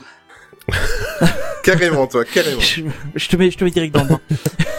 J'essaie- J'aime bien mettre les gens à l'aise comme ça dans le podcast, je trouve ça le plus Alors, simple. j'ai perdu ma première dent à 5 ans. Voilà. Ah, je comptais pas remonter aussi loin, mais bon, vas-y. tu- euh, voilà, donc en fait, euh, Max, on t'a on t'a invité aujourd'hui pour parler de, de, ta, de tes passions euh, et de, tout ce que tu fais, parce que enfin, tu es pluridisciplinaire. Euh, et t'es venu aujourd'hui nous parler donc de ta passion pour la musique et de Disney évidemment, euh, parce que pour toi, c'est vraiment, euh, il y, a, y a un gros lien entre les deux, et euh, on, on va en parler un peu plus loin de, de ce gros lien de, de quelques centaines de pages. Euh, mais, euh, mais avant de commencer, est-ce que tu peux te présenter un petit peu, nous dire euh, bah voilà ce que tu fais, euh, où on peut te retrouver sur internet, euh, sur les réseaux sociaux, etc. euh, voilà. Donc je m'appelle Maxime, je suis saxo... euh, je suis musicien, saxophoniste euh, depuis maintenant euh, 15 ans. Euh, je suis aussi professeur d'éducation musicale en collège. Donc actuellement c'est un petit peu plus compliqué, je suis euh, un peu au chômage technique à la maison, en télétravail, c'est affreux. Euh, et avant ça, par contre, avant de passer le concours pour être, euh, euh, prof de musique au collège, j'ai fait un master recherche euh, durant trois ans qui portait donc sur la musique à Disneyland Paris, de la création des, de la création dans les dessins animés jusqu'à l'utilisation dans les parcs et là surtout la, la consommation des musiques par les visiteurs. Euh, Tout un programme. tout- ouais. C'est un bon gros pavé, enfin quelque chose d'assez impressionnant. Et Je l'ai lu. c'est même, je pense, que j'ai- j'ai J'avoue, j'ai pas tout dis qu'un tout petit peu sur, sur tout ce que sur tout ce qu'il y avait à dire. Mm. Euh, euh, après ça, donc euh, lorsque j'ai eu mon master tout ça, j'ai décidé un peu plus de me poser. Et vu que j'ai passé le concours, que je l'ai eu, euh, je me suis dit c'est faut, faut pas que je perde le fil par rapport à par rapport à la par rapport à la recherche, par rapport à la musique Disney, à, à tout ce que j'ai trouvé dessus. Donc j'ai décidé de faire un site internet qui s'appelle Musicland 33 parce qu'à l'époque il y avait pas il y avait tellement de Musicland différents sur euh, le, site que, qui, euh, que j'ai pris comme hébergeur c'était WebSelf je crois. Et après j'ai changé pour WordPress. Mais euh, c'était Musicland 33 et au final euh, ça m'a pas trop dérangé par rapport au Club 33 et j'ai monté la page Facebook c'est pareil vous tapez Musicland 33 sur Facebook sur Twitter et on retrouve mon nom sur euh, YouTube, c'est Maxime Proie, c'est mon prénom, mon nom de famille, Musicland. Et sur euh, Instagram, c'est PRX Maxime. Et dessus, je mets toutes les petites vidéos, euh, des, de petits arrangements que je fais d'une minute, de, plein, de, plein de chansons Disney euh, depuis, euh, C'est excellent. depuis le début du confinement. Ouais, franchement, c'est super cool. Et c'était à, à la demande de mes élèves. Mes élèves m'ont demandé ça. Ils m'ont dit, Monsieur, est-ce que vous pouvez faire de la musique comme, Ah bon? comme tout le monde? Et je me suis dit, je vais essayer de pas trop m'éparpiller par rapport à, par rapport à Disney. Donc j'ai fait que de la musique Disney. Et si moi je, je m'amuse, je, je passe les, mu- les musiques que tu fais euh, à ma fille et elle doit essayer de retrouver le dessin animé dans lequel tu es. Et à- en général, elle s'en sort, elle retrouve. Voilà, évidemment, le dernier c'était, euh, je pense c'était Pirates des Caraïbes. Évidemment, elle a pas vu les films, donc du coup, elle connaît pas. Mais, euh, en tout cas, c'était des dessins animés, elle retrouvait Ouais. à chaque fois. Et elle était toute contente, donc c'était plutôt cool. J'aime bien en plus chercher. J'aime bien chercher tout, tout ce qui. Tout ce qui est moins connu du public. Parce que je suis, Oui. je, suis- je suis à fond Ouais. dans, cette, euh, dans cette optique. C'est euh, faire découvrir aux gens tout ce qui est moins connu dans le Disney et aussi euh, tout qu'on fait crédibiliser euh, Disney, l'entreprise Disney, enfin le, le produit artistique Disney auprès des gens parce que tous les gens pensent que Disney en fait c'est euh, pour les c'est pour les enfants ou c'est enfin, les petits garçons vont, vont- Ouais. vont penser que c'est pour les filles et puis tous les, les adultes vont penser que c'est pour les enfants et puis euh, je suis vraiment dans cette optique là et c'est pour ça que je me dis faire un maximum même des trucs pas très connus pour montrer qu'en fait c'est vraiment de qualité c'est vraiment de qualité et très réfléchi beaucoup plus que la musique actuelle Ah mais complètement. Complètement. Allez, allez sur son Instagram, sincèrement, euh, c'est Ouais, chouette. tu... Parce que tu, tu postes quand même pas mal de vidéos, hein, surtout ces derniers temps. Ouais, j'en mets. euh, J'en j'en mets une par jour. J'ai dû louper euh, Mhm. 3-4 fois parce que des fois j'anticipe très mal mes enregistrements. Donc je. En fait, euh, tout- une fois ou deux fois par semaine, j'enregistre 3 à 4 chansons d'affilée. C'est pour ça que je suis toujours habillé pareil. Et euh, j'enregistre 3 4 chansons d'affilée, je les mets sur 3-4 jours. Et quand j'oublie de le faire, euh, souvent c'est les week-ends, il y en a pas. Mais euh, j'essaie au maximum de, de, de, de, de faire ces vidéos parce que même pour moi, ça me permet. J'ai fini de faire mes, mes études de saxophone l'année dernière ça me permet aussi de continuer de jouer et puis de, m'en- de, m'entretenir. Ah, c'est cool. Et euh, bah, du coup, la- l'autre question. Euh, donc ta passion pour la musique, bah, on, on comprend un peu que c'est- ton métier. Euh, et d'où te vient ta, ta passion pour Disney? Depuis que t'es tout petit Oui. Comme beaucoup de gens Depuis que j'ai l'âge de 3 ans. euh, c'est la première fois que je suis. Enfin, déjà, je, je suis né en 95. Donc 95, c'était en plein dans, dans l'âge d'or Ah, Disney. là, là. Ouais. ah, je me prends un coup de vieux là. Euh, c'était en plein donc durant l'âge d'or Disney. 95, euh, c'est la sortie de en France, en France, hein, du roi Lion. Euh, aux États-Unis de Pocahontas. Donc c'était vraiment là où est-ce que tous les gros dessins animés sortaient. Euh, automatiquement, je les ai eu. euh, je les ai eu en cassette chez moi, je les ai regardés. Mes parents ont décidé de m'emmener à Disney en 98, c'était pour la période de Noël. Et euh, à partir de ce moment-là, on y est allé une fois par an pendant près de 10 ans. Après, il y a eu des périodes un peu plus calmes euh, quand c'était... Très bonne, très bonne éducation, les parents. Ouais. C'est bien. Ouais. et euh, puis au final, après, c'était un peu plus calme parce que les prix commençaient à augmenter. Et puis dès que j'ai été étudiant et que j'ai eu le permis, ben j'ai j'ai pris euh, tout naturellement un, un passeport annuel. Donc ça fait depuis Et- 2013 que j'ai un passeport annuel. Et Ouais. ta compagne qu'on vient d'entendre, que tu viens de lui lancer le sopalin, elle, euh, elle, est, elle est fan aussi? Ou elle te suit Ou c'est vraiment juste euh, ton kiff à toi? Non, non, elle est, euh, elle est devenue fan. Elle est, elle est D'accord. Elle a pas eu le voilà, voilà, c'est ça. C'est elle a vraiment pas eu le choix en fait. C'est, euh, elle est devenue fan euh, parce que ben, force d'y aller et puis ben, s'il fallait qu'elle paye sa, sa place à chaque fois, euh, le prix normal on avait pour un bras, donc elle s'est pris un, un passeport annuel auto- aussi. Et, euh, euh, après, elle a commencé à... C'est une femme, donc elle achète. Oh, misogynie. Et, euh, donc elle a commencé aussi à acheter les produits, tout ça. Et puis au final, on, on retrouve tous les deux euh, avec... avec, euh, avec l'univers Disney euh, dans les parcs, entre euh, les spectacles, les, les boutiques et puis, euh, et puis les manèges, on s'y retrouve tous les deux. Ah, D'accord. c'est cool. Euh, tu, on l'a évoqué ici en tout début de cette deuxième partie. Tu as rédigé un magnifique mémoire que j'ai lu, euh, ton mémoire de fin d'études, un peu plus de 160 pages. C'est vrai que euh, quand tu n'es pas vraiment dans le milieu de la musique et tout ça, il faut par moments s'accrocher. Mais Mm. euh, l'avantage de ce type de lecture, c'est que je suis sorti de là euh, euh, encore plus euh, enrichi. Je, je mourrai moins con ce soir. Euh, et ça, je t'en remercie. Sincèrement, merci de nous avoir fait parvenir euh, ton mémoire. Et ça, je, je, je tenais à le souligner. Et euh, voilà. Même moi qui n'ai fait que le survoler, j'ai trouvé ça super. J'avoue, j'ai pas tout lu.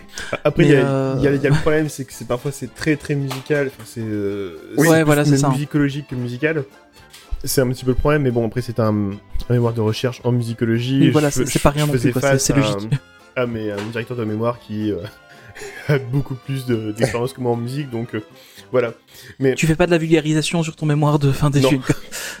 la vulgarisation, je la ferai, je la ferai plus tard. C'est ce que j'ai fait, c'est ce que j'essaie de faire parfois sur mon site, même si c'est très très Mhm. compliqué. Je trouve ça frustrant parfois de, de Mhm. vouloir dire un truc et puis devoir se changer parce que euh, eh oui, les gens ils vont pas comprendre. Ouais.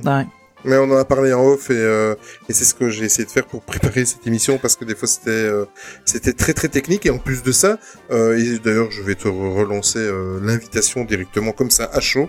Euh, en tout cas c'est pas quelque chose qu'on pourra traiter en une seule émission donc quand on réabordera le, le sujet de la musique euh, en tout cas euh, j'espère que tu reviendras nous voir Ouais. euh, comme invité.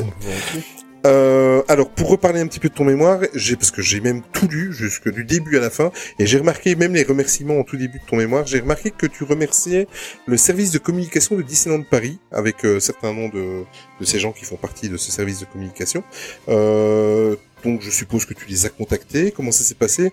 Euh, Est-ce qu'ils t'ont accueilli les bras ouverts? Est-ce que tu as eu euh, des réponses à toutes tes questions? Comment euh, ça s'est passé un petit peu le courant Comment le courant est passé avec eux? Je vais être franc, j'ai remercié, j'ai j'ai remercié le service de com pour le, le travail qu'ils ont fait à partir du moment où ils ont, ils ont commencé à me contacter. Mais je, ne pourrais pas les remercier. les remercier par contre pour tout le travail qu'ils ont fait à partir du moment où j'ai envoyé moi le mail pour avoir, pour, pour avoir les rencontres. Ce serait, c'est, c'est, tot- c'est, c'est totalement hypocrite. Euh, D'accord. euh, parce que j'ai rencontré deux personnes à Disney. C'était Vasily Sirli qui était directeur musical jusqu'en 2018 et Robert Fringa qui est encore directeur musical là-bas. Vasily Sirli, euh, j'ai eu la chance en fait parce que j'avais trouvé euh, sur internet l'adresse mail d'une personne qui travaille au, service, au département de musique à, à Disney. Donc je lui ai demandé de savoir s'ils avaient des partitions ou si euh, ils avaient, s'ils avaient déjà eu euh, ce genre de relation avec des, des étudiants qui demandaient par rapport à la musique. ou- Et euh, Mm. je l'ai eu au téléphone et je fais par contre j'aimerais bien rencontrer Vasily Sirli parce que c'est une personne qui est super intéressante et, et enfin c'est c'est le pilier de la musique à Disneyland Paris depuis 1990. Donc à partir de là on s'est mis euh, on m'a mis en contact avec la secrétaire du département de musique qui euh, elle m'a mis en contact avec Vasily Sirli, on a pu faire la rencontre donc en, en l'espace de trois mois. En l'espace de trois mois il y avait euh, une interview qui avait, qui avait été faite. Et euh, à partir de là, j'ai fait renvoyer notre mail pour rencontrer donc Robert Fenga, pour re-rencontrer Vasily Sirli, mais même pas dans un but d'interview, juste dans un but de- d'échange euh, par rapport à Mm. son travail, histoire que je sois non plus, que je sois pas non plus dans, dans le faux par rapport, par rapport à mémoire, même si je pense que parfois je suis dans le faux. Mhm. Je m'en suis rendu compte au fur et à mesure. Ou parfois je suis dans le vrai, mais c'est c'est un, c'est un vrai qui, qui peut gêner Disney. Et euh, donc pendant près de deux ans, j'ai pas eu de retour de la part de Disney. Ça m'a même foutu, euh, ça m'a même miné le moral pendant un temps. Ma deuxième année de master, parce que j'ai fait trois années au lieu de deux, en français deux. Euh, ma deuxième, ma deuxième année de master, euh, je l'ai je l'ai repiqué parce que j'arrivais pas à avancer. Enfin, je me sentais pas prêt d'avancer. J'ai pas la maturité pour avancer. Et euh, Robert Fenga, lui, je l'ai rencontré en fait. euh, un jour, je me suis dit, je vais, je vais y aller au culot, je vais le contacter par son, par le biais de son site internet personnel. Parce que Robert Fenga, c'est aussi un compositeur pour orchestre d'harmonie. Je suis saxophoniste, donc je, je joue dans les orchestres d'harmonie, j'ai eu l'occasion de jouer ses, ses pièces. Donc je lui ai envoyé un mail, euh, bref, avec tout le truc système habituel. Donc, je suis étudiant et puis j'aime beaucoup votre musique, tout ça. Mais, même si ça, peut- ça peut paraître un peu faux mais j'aime beaucoup sa musique.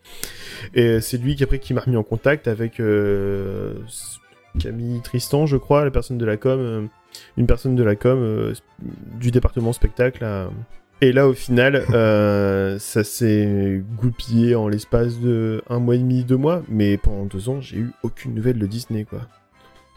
Oh, vache. Mais D'accord. en fait, je pense parce que ils ne doivent pas avoir l'habitude d'avoir euh, des, des étudiants qui demandent à faire un, un mémoire sur ça, Mhm. encore moins sur la musique. Je pense des étudiants qui doivent envoyer des trucs, euh, les mecs qui sont en commerce, euh, qui sont en commerce et puis qui veulent faire Ouais, euh, ça, ouais. un mémoire de 10 pages sur l'évolution l'évolution financière dans Seine-et-Marne grâce à Disneyland de Paris. Bref, ça, ils doivent en avoir à l'appel. Des mecs qui demandent des partitions pour travailler sur la de Paris, je pense beaucoup moins, ça n'a pas dû les intéresser. De toute façon, je ne, je ne peux pas leur rapporter d'argent et eux ne m'en- ne pas pour Ouais. l'instant. Donc euh, voilà, je, me suis fait asseoir dessus, quoi. Belle expression. euh, bah écoute, on va passer maintenant. euh, merci pour toutes ces explications et euh, on va passer maintenant un petit peu. on va débattre. On va pas faire quelque chose de très technique, mais en tout cas, j'ai essayé de synthétiser et prendre les, les, les points principaux euh, qui, qui peuvent nous intéresser et intéresser nos auditeurs. Donc, on va commencer. En fait, j'ai divisé ça en trois parties. La première partie, c'est la musique dans les euh, dans les studios Disney, donc en règle générale dans les films, euh, que ce soit des, des films live action, que ce soit des, des animés, que ce soit peu importe. Euh, et je laisse la parole à mon comparse. Ouais, donc euh, bah, c'est un truc. euh, Enfin, on, on s'en rend compte. Hein, dans, dans, dans- dès la naissance du studio, la musique a eu sa pla- une place très importante. Euh, dès, dès le des Steamboat Willie, hein, même final. même euh, depuis avant, Même depuis, Mhm. depuis que Disney a, a lancé sa, son studio, même été embauché en tant qu'animateur dans les, dans, les- dans les studios publicitaires euh, à Kansas City, la musique a été présente. hein. Et, euh, et donc, du coup, bah, enfin, effectivement, ils sont, ils sont très liés. Euh, mais est-ce que tu sais nous dire un peu pourquoi, euh, enfin, une musique Disney, on la reconnaît, on, on sait que c'est une musique Disney très facilement, euh, que ce soit dans les parcs, dans les dessins animés, euh, dans, dans un peu, un peu n'importe quel support, Euh, on, on reconnaît assez vite euh, à l'oreille que c'est du Disney. Euh, co- co- comment ça se fait qu'on- qu'il y ait une signature comme ça? Oh là. C'est compliqué. Ouais. Euh, le truc déjà, c'est qu'ils ont... Bon, ils, ils partent sur le système euh, normal de la musique. De toute façon, on peut pas, ils peuvent pas réinventer la, la musique euh, indéfiniment. Euh, On, Mhm. on reconnaît, c'est principalement avec l'orchestration, avec les instruments choisis dans les dans les morceaux, avec les, les avancées, les carrures, les rythmes. En fait, ça, la musique Disney, elle a avancé par rapport au mode aussi, euh, par rapport au mode aussi. Euh, Bon, les six symphonies, c'est encore, c'est encore autre chose parce que c'est de la musique classique qui est, qui est réinventée pour, pour de l'animation et puis c'est pas ça vraiment qui est le plus reconnaissable dans les, dans les, dans les studios Disney, dans, dans la- dans l'inconscient po- po- populaire de, de Disney. Mais par exemple, toutes les chansons comme dans Blanche-Neige, Pinocchio, tout ça, c'est par, c'est- ça part sur des, sur des petits standards de, de musique, donc toutes les nous en musique, on ça donc toutes les 32 mesures, en fait, on revient sur quelque chose de, de répétitif, c'est-à-dire que 32 mesures, c'est environ tous les, euh, toutes les 30 secondes. Toutes les 30 secondes, on revient sur un couplet, on revient sur un refrain, sur une même idée. Le tout avec quelque chose d'entraînant, avec une orchestration un petit peu légère. Ça rappelle pas Disney, ça rappelle plutôt la musique hollywoodienne des années 30, 40, 50. Ouais. Que, Dis- Ah ouais. que Disney a réussi à s'approprier au fur et à mesure. Euh, je sais pas si on va penser à Singing in the Rain ou une comédie musicale avec, avec Fred Astaire, au final, on peut, ça peut se confondre avec Disney. Donc en fait, on, c'est pas vraiment de la musique Disney, c'est, de la musique américaine des années euh, ouais, 40-50. Et après, au fur et à mesure, c'est pareil. Euh, la musique d'Alan Menken, euh, elle est clairement typée Disney. Je pense que c'est même pas. C'est plutôt la musique Ouais. Disney des années 80-90 est typée euh, Alan Menken. Et euh, Ouais. au final, c'est de la musique de comédie musicale. Donc c'est pareil. Disney, en fait, c'est pas un truc. C'est pas un truc comme ça. Il y a que la musique des parcs qui est vraiment, euh, on peut- se dire, c'est de la musique Disney. Mais dans les dessins animés, c'est plus euh, selon les, selon les modes et les avancées. Après, il y a que la musique, la- il y a que la musique actuelle avec, le- avec les, les paroles, avec les, avec les, les airs, un truc comme ça qui peut vraiment se dire euh, c'est Disney. Un Let It Go, par exemple, on peut pas, vous retrouverez pas un- une chanson pareille dans les, dans les, à la radio, quoi.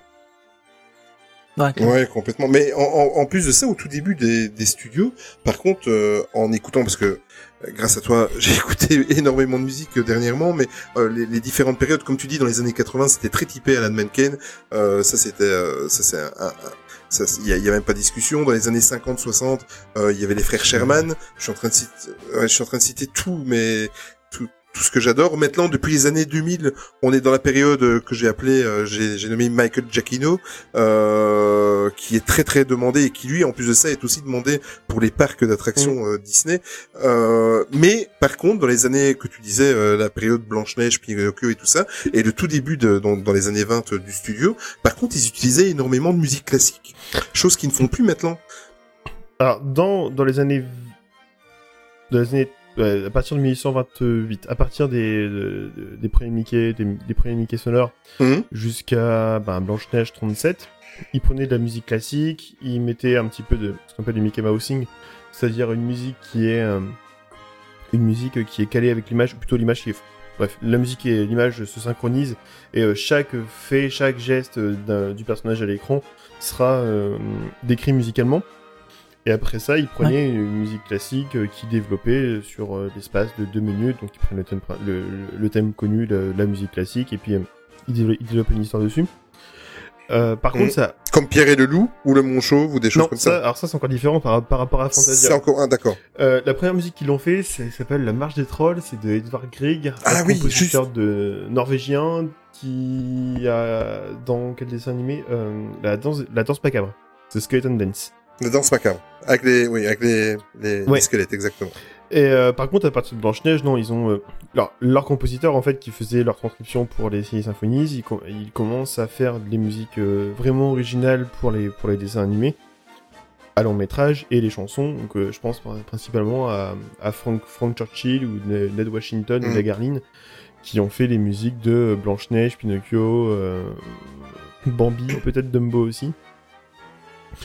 Et euh, à partir de là, il y a vraiment ce, ce noyau, donc euh, Arline, Churchill qui, qui, qui font les musiques. Euh, après, il y a la période de, la, de la, la Seconde Guerre mondiale, c'est un peu plus compliqué, j'ai du mal à retenir les noms. Il y a beaucoup de compositeurs en fait qui passent les uns après les autres pour, Mhm. pour, pour alimenter la musique.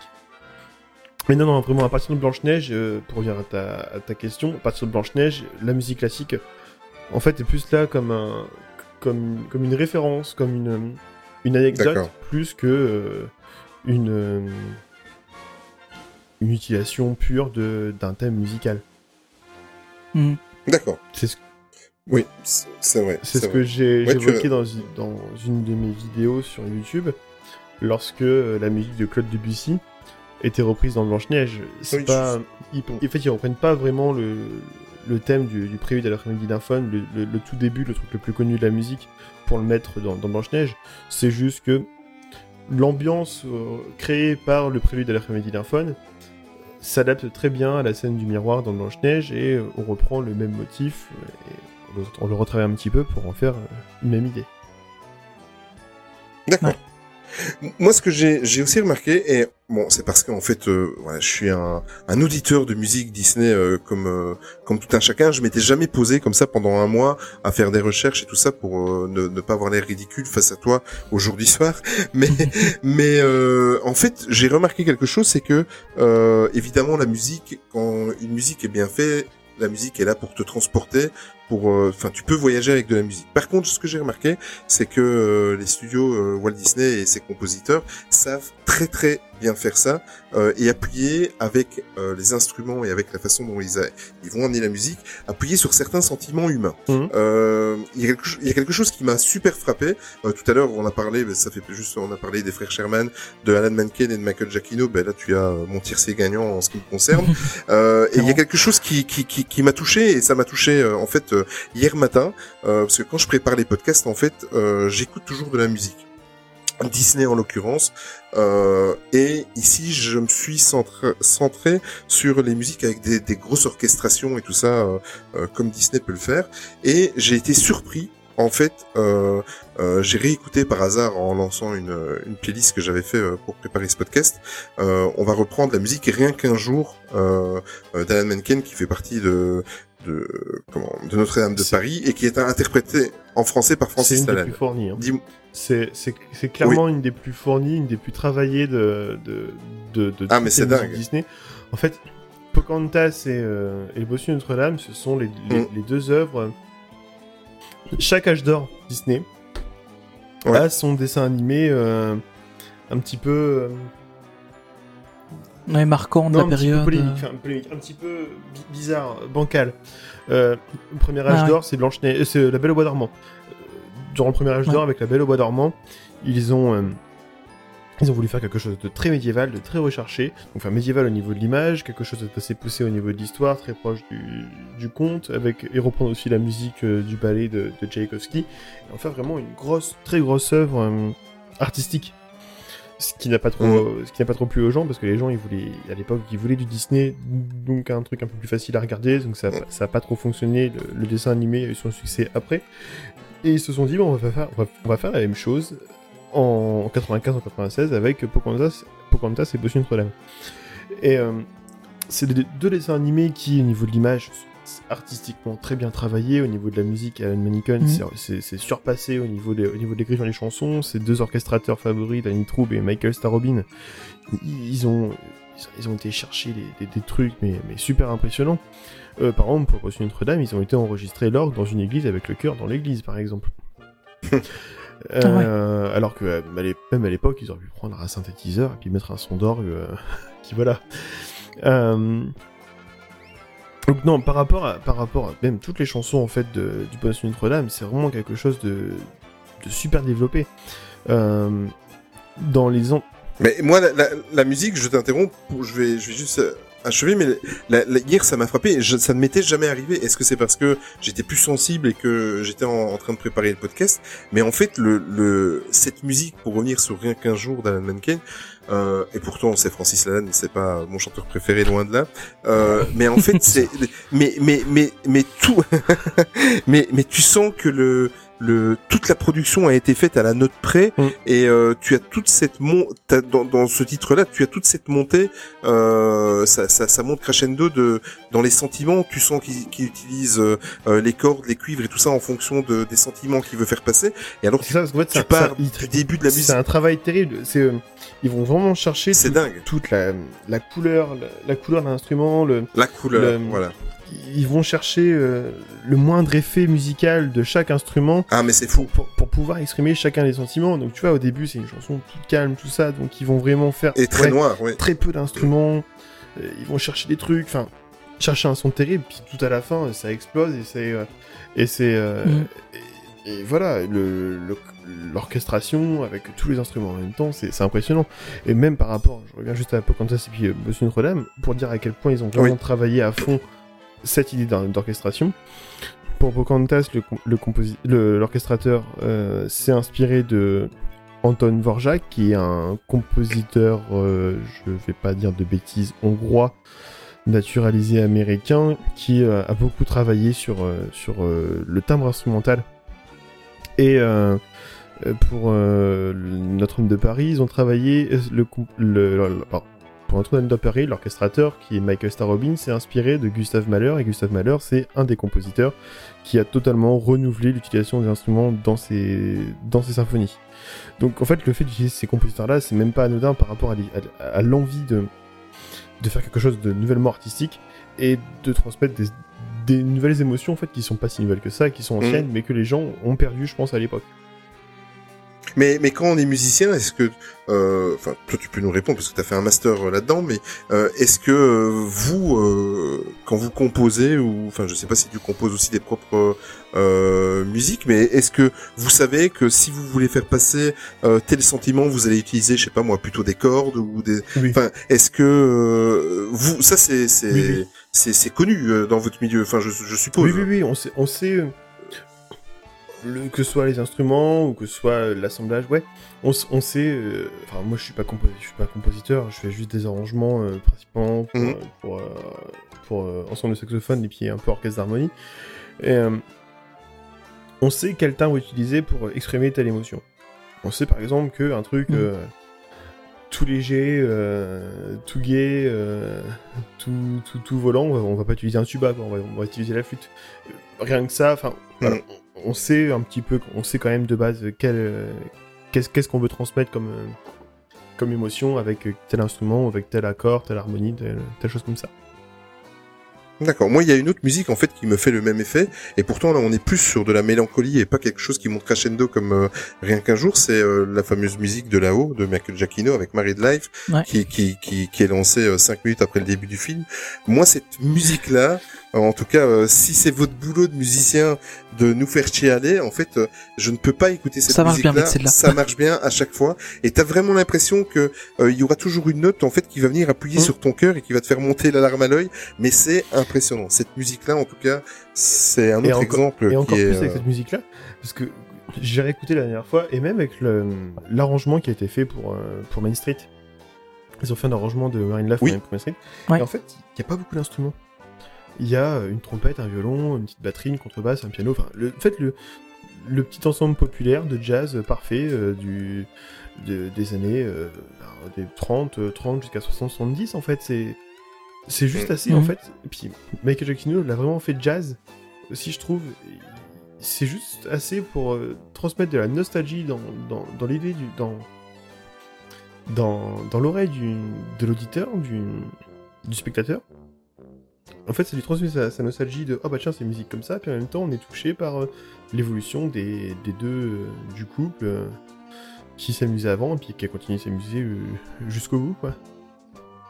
Ouais, mais Ouais. tu, tu sais, y a- il- c'est comme euh, les musiques un petit peu jazzy qu'on retrouve dans dans le monde de Nemo. Mhm. Mais ces musiques-là, je, je, en- parce qu'en fait, c'est-à-dire que je pense qu'il y a aussi des, tu vas, tu vas contredis-moi si je dis des bêtises, mais je pense qu'il y a aussi, euh, comme quand on regarde un bon Pixar, il y a différentes, euh, euh, il y a différents niveaux de lecture, c'est-à-dire que euh, si tu écoutes cette euh, musique-là quand tu as 20 ans, tu ne ressentiras pas, tu auras pas le même ressenti que si tu l'écoutes quand on a 35 et 40 et que tu as un enfant, par exemple. Donc, Ouais, forcément l'histoire de Nemo où le papa cherche après son fils qu'il a perdu euh, euh, et va automatiquement me renvoyer à mon état, à mon statut de papa. Donc auto- automatiquement, je vais être plus touché maintenant, euh, même si la musique fait énormément, mais je vais être beaucoup plus touché maintenant que ce qu'il y a 20 ans Mm. par l'histoire, par la musique, etc. Mais par contre, je ne peux plus écouter. Euh, je suis un grand consommateur de BO de, de Disney, évidemment, euh, vu ma passion, mais je ne peux plus écouter cette BO là euh, sans euh, sans sans et pourtant les musiques qui sont jazzy ne sont pas toutes tristes Mm. quoi, mais ça me met dans un état de mélancolie qui qui qui me rend heureux et en même temps qui m'énerve qui m'exaspère parce que j'aimerais pouvoir l'écouter comme ça en étant tout à fait neutre et profiter de la musique mais mais toute l'expérience de la vie fait que tu tu as un autre euh, niveau de lecture Oui, oui c'est totalement ça. C'est... ouais. Enfin voilà, je peux, je peux pas dire plus en fait. Non mais c'est, ça. On veut te transmettre une, une émotion euh, grâce à l'orchestration. Alors j'ai fait une conférence à la, à la fac de Reims euh, au, mois de, au mois de février. Parce que j'ai eu une question Mm. me disant, parce que en fait, c'est, c'est- voilà, c'est hyper travaillé, c'est, euh, c'est, vraiment fait pour, et puis on ne cherchera pas à aller plus loin. Et j'avais eu une question, ce qu'on m'a posé, euh, par exemple, si est-ce qu'il y avait eu une musique gay lorsqu'il y avait un, la mort d'un personnage? Ou à l'inverse, une musiquerie, une musique oui triste, tout ça. bonne question ouais Et en fait, dans le Disney, j'ai réfléchi, je n'ai jamais trouvé ça. Hmm. Parce que si on cherche un petit peu à faire autre chose, euh, on perd quoi. On perd le. euh, on perd le spectateur. Mais ça doit être Non, un c'est logique. Hein. ça, ça, ça doit être un kiff de, en tant que musicien quand tu composes quelque chose et que tu vois que dans la salle ou quand tu sais que ça, Mm. ça, ça touche en, en plein cœur. On- Je vais faire un petit peu le rapprochement avec euh, une de mes autres passions qui est la cuisine puisque c'est, c'est mon métier. Euh, moi, il y a un chef qui m'a fait pleurer quand j'ai goûté un de ses plats et euh, je pense que pour un chef de cuisine, c'est important. Enfin, arriver à cet état de grâce là, c'est déjà un pied. Donc, je me doute que pour un musicien, euh, quand tu, tu fais, enfin, je, je ne peux pas écouter euh, la musique de Star Wars sans avoir des frissons. Mhm. Je peux pas écouter euh, Michael Giacchino sans verser ma petite larme quand je regarde là-haut. Je peux pas. Enfin, tout ça, c'est cette cet état de grâce, on va dire, ça doit être un kiff Bah, total. j'ai des copains compositeurs qui sont, qui sont vraiment là pour ça quoi. Enfin, moi j'ai des copains, j'ai, j'ai- des copains compositeurs. Je ma phrase, ça ira mieux. J'ai des, j'ai des copains compositeurs qui, qui, le- qui le pensent tellement en fait. euh, à la fin, j'ai, un de mes copains qui vient me voir qui me dit Est-ce que t'as ressenti ça à ce moment-là? Est-ce que t'as vraiment vu ça de, cette, manière-là? Ça devient un petit peu le Graal, quoi, Ouais. en quelque sorte. Ouais. Ok. Et c'est pas pour avoir de la fierté en fait, c'est, juste pour. euh, Ah, mais Ouais, tout à fait, je c'est vraiment pour dire j'ai réussi à, à transmettre ce message-là, euh, Ouais. À passer l'émotion, à passer Voilà. euh, sans forcément utiliser des mots. c'est Mm. c'est ça qui est impressionnant en fait. C'est que rien qu'avec de la musique, t'arrives à, à faire comprendre quelque chose à quelqu'un. Et c'est universel parce que quelle que soit la langue que tu parles, tu vas réussir. Enfin, en tout cas, dans le monde occidental, euh, c'est après peut-être que, que que les musiques orientales c'est différent, etc. Mais en tout cas, dans dans le monde occidental, qui que ce soit qui va entendre une musique d'un certain type va comprendre l'émotion qui se cache derrière. Et c'est ça qui est super intéressant en fait. Mais avec tout, et même, même une musique qui est très difficile, euh, même une musique qui peut être très difficile à, à, à- à écouter, peut, euh, peut transmettre une émotion, un message. euh, je vais prendre un exemple euh, totalement hors Disney, une musique qui est affreuse. J'ai entendu la première, fois au mois de février. Ça s'appelle, euh, je crois que c'est l'hommage à Hiroshima, ou un nom comme ça, du compositeur Penderecki, qui est un, un compositeur polonais qui est décédé au mois de, au mois de novembre et euh, qu'il a fait un hommage à, à, la bombe atomique d'Hiroshima en 45. Et euh, c'est de la musique qui est très difficile à écouter, c'est de la musique qui est très difficile à, à composer aussi. Mais il a tellement bien réussi à faire passer ce chaos au niveau d'Hiroshima, euh, juste avec ça, enfin, je, tr- je trouve ça super impressionnant. Il a pas fait ça juste pour, Mhm. au contraire, parce que lui, il aurait pu. euh, il est assez connu pour, pour ne pas faire cette œuvre-là. Donc, il, il, a pas fait ça pour, euh, pour, pour pousser, euh, enfin, pour, pour, pour sa fierté, quoi. Il a vraiment fait ça pour rendre hommage. C'est impressionnant. Par contre, c'est une musique que je ne conseille pas d'écouter. hein. Je, c'est la première fois que, que, je, que je sortais d'une musique euh, 11 minutes où est-ce que j'étais, j'étais stressé. J'étais encore plus stressé que, que la première Ah ouais. fois. J'étais voir ma, ma prof de direction d'orchestre juste après et je fais jamais, plus jamais vous m'arrêtez ça. Mais, mais la musique, est, c'est ça, c'est une des conclusions de cette partie-ci, c'est que euh, c'est et, et, et je l'ai vraiment découvert. Maintenant, je le savais un peu, mais euh, je, suis vraiment tombé dedans maintenant en préparant le podcast parce que voilà, par exemple, si je me suis rendu compte en fait euh, suite à tout ça que, euh, comme j'ai dit tout à l'heure, j'écoute beaucoup de musique quand je fais le fil conducteur du des podcasts, et en fonction du thème du podcast, je vais écouter euh, telle musique, telle musique, et euh, ça va me donner de l'inspiration pour des questions, pour des, des recherches et tout ça. Par exemple, là, je suis en train, on va faire un peu d'humour, mais je suis en train de préparer un podcast sur Michael Eisner. J'écoute en boucle la marche funèbre, mais euh, Oh, c'est c'est méchant. On avait dit qu'on n'attaquait pas. pas, pas Eisner. mais, mais voilà. oui, c'est vrai. Je vais quand même me faire des amis. hein. Ça, c'est juste magnifique. Wonder Euh, on va pas. Ça, c'est le nom de celui qu'on ne peut pas dire. Comme dans, comme Harry dans Potter. Harry Potter. On ne peut pas prononcer ce nom. Euh, on va parler un petit peu des, des musiques d'ambiance dans les attractions et je crois que j'ai eu assez de crachoir. Je vais laisser un petit peu la parole à mon ami Tony. Ouais, c'est c'est un truc. euh, Enfin, c'est ça aussi, c'est c'est assez euh, interpellant en fait quand on y pense vraiment. Euh, quand on a euh, même les, les, les musiques dans les files d'attente des attractions, etc. C'est c'est des choses qui sont très euh, très intéressantes à, à à se rendre compte en fait. Et euh, notamment dans ton mémoire, tu parles qu'il y a deux types de de musique. Euh, la musique descriptive et la musique narrative. Euh, Est-ce que tu peux un peu nous, nous expliquer ça, mais par rapport aux musiques qu'on va retrouver dans, dans les attractions en fait? Euh, alors, euh, je- voilà, par rapport à la musique descriptive et la musique narrative, euh, j'ai vraiment, j'ai vraiment évoqué ça par rapport, euh, par rapport à la musique d'attraction et pas par rapport à la musique de spectacle ou la musique de, la musique d'ambiance. La musique descriptive, si tu l'enlèves, ça ne te change rien. Tu sauras toujours, par exemple, dans It's a Small World, que malgré avoir un sitar et puis avoir euh, une percussion indienne, tu sauras, tu seras, tu- en voyant la, la, la poupée devant toi, tu sauras que t'es en Inde. Par contre, la musique Ouais. narrative va vraiment t'aider à te mettre dans, dans l'histoire. Et euh, par, dans mes mains, j'ai pris la musique de, j'ai pris l'exemple de, de Space Mountain, juste la musique de la file d'attente de Space Mountain, et de toute façon même la musique de l'attraction en elle-même, Ah. euh, te raconter tout ce que tu allais voir. Le décollage, Mm. euh, l'arrivée dans l'espace, la vision de la Lune, le retour, le retour, euh, l'arrivée sur Terre euh, très calme, ou à l'inverse, euh, quand tu es dans, dans, dans la fusée, donc le décollage avec un côté épique, la préparation du canon, le passage, le champ de météorites, tu vois euh, la Lune de Méliès, après tu reviens. Mhm. C'est une musique voilà, qui te raconte, tu l'écoutes juste, ça te, ça, ça te raconte l'histoire. Par contre, L'histoire, voilà, la musique descriptive, elle est plus juste là. Enfin, après, c'est un peu de la musique cliché, quoi. Euh, C'est, ben, je vais je vais citer l'exemple de It's a Small World. C'est on prend tous les tous les clichés, euh, tous les tous les clichés occidentaux sur la musique euh, extra occidentale et euh, on fait une musique des- des- descriptive, quoi. Mais c'est une musique qui n'est pas, Ouais. qui est beaucoup moins importante par rapport à la musique de, par rapport à la musique euh, narrative, et, par exemple Space Mountain. Et euh, enfin voilà, c'est c'est on va parler un peu maintenant de de, de l'importance de la musique euh, dans dans l'immersion euh, Ah, dans le je- parc euh, et notamment dans, dans, entre- dans les différents landes. Je finis juste Ouais. entre, la, entre la descriptive et narrative. La musique parfaite, qui est et descriptive et narrative, c'est la musique de Phantom Manor. Alors déjà, la musique aux États-Unis, Ah, elle est que Ah, ouais. descriptive. La musique aux États-Unis, c'est il y a trois, il, reprend la même chanson, il la, il la met de, de trois manières différentes. Tu, En vois, boucle. Ouais. voilà. On sait euh, à l'ex- à l'extérieur du bâtiment, dans le bâtiment, euh, dans le bâtiment, mais dans la partie de l'histoire à l'extérieur, dans le bâtiment, et puis après on revient sur la première musique quand on Mhm. sort de l'attraction. C'est juste ça, et euh, ça, ça varie un petit peu de, de pas grand chose à chaque fois, une voix ou un instrument. Alors que dans Phantom Manor, il y a vraiment chaque salle a euh, sa, sa musique à elle. Son, son, Ouais. son, son, son Et travail. les sonorités sont différentes à chaque fois. les salles.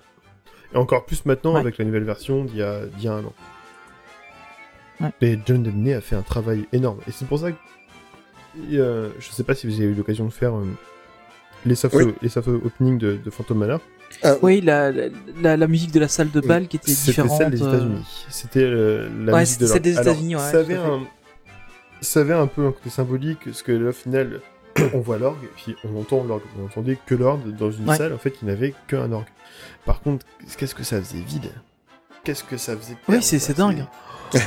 Enfin, moi, j'avais pas fait les soft openings, j'avais fait pendant- lors de la Mhm. soirée, je l'avais fait avec avec les, les copains de, de Rien que d'y penser et, euh, et, et Alex de. Secret Disney. Et c'était un truc, on s'est fait la réflexion, mais ça colle pas du tout, Mhm. du tout, du tout quoi. Et puis on l'a refait euh, quelques quelques semaines plus tard avec ma avec ma compagne. Et euh, là, c'était revenu entre guillemets à la normale.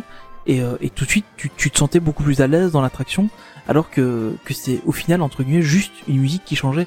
Mais ça ça joue C'est- énormément, c'est incroyable. coup, on retrouve quelque chose, mais c'est ça Ouais. faisait vide. J'étais avec euh, avec Alex euh, du site euh, Alex Citation des Parcs et euh, j'étais à côté de lui dans dans le dans le dans le chariot.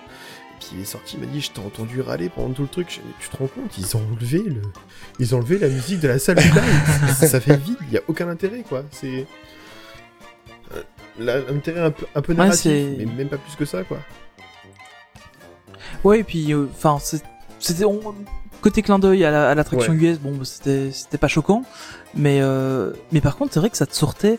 Enfin, tu, tu sors de, de la salle de Madame Léota où t'es vraiment, à, tu commences vraiment en à plus, rentrer la salle de Madame, dans la dans l'histoire. de, de Madame Léota, je crois que c'était aussi la musique des, des États-Unis. Donc à partir de là, en fait, ça a commencé Ah à bon sentir mauvais. Possible, ouais, c'est juste, ouais, c'est possible. Et enfin, tu, tu, tu, tu commences vraiment à ce moment-là à rentrer dans le dans l'histoire vraiment, parce que bon, jusqu'à présent, t'étais juste passé euh, les, les portes, etc. Et puis euh, tu tombes sur ça qui, qui, est- qui est plat vraiment sur toute une scène en plus qui est assez longue, hein, la scène du bal. Euh, c'était c'était vraiment choquant limite de, de, de ça. Par contre, bonne réaction de Disneyland Paris, c'est qu'ils sont quand même assez vite, euh, qu'ils sont assez vite revenus en, revenus Mais en c'est parce qu'ils ont écouté notre podcast, c'est pour ça qu'ils ont changé. A, euh, Mais, mais, mais, mais c'est vraiment un truc, tous les gens que j'ai croisés à la soirée euh, Ouais. et avec qui j'ai eu l'occasion de parler, euh, tout le monde, tout le monde, tout le monde était. Enfin, trouvait que c'était vraiment bizarre d'avoir fait ça, quoi. Mais ils- ils Moi, moi je pense qu'ils ont.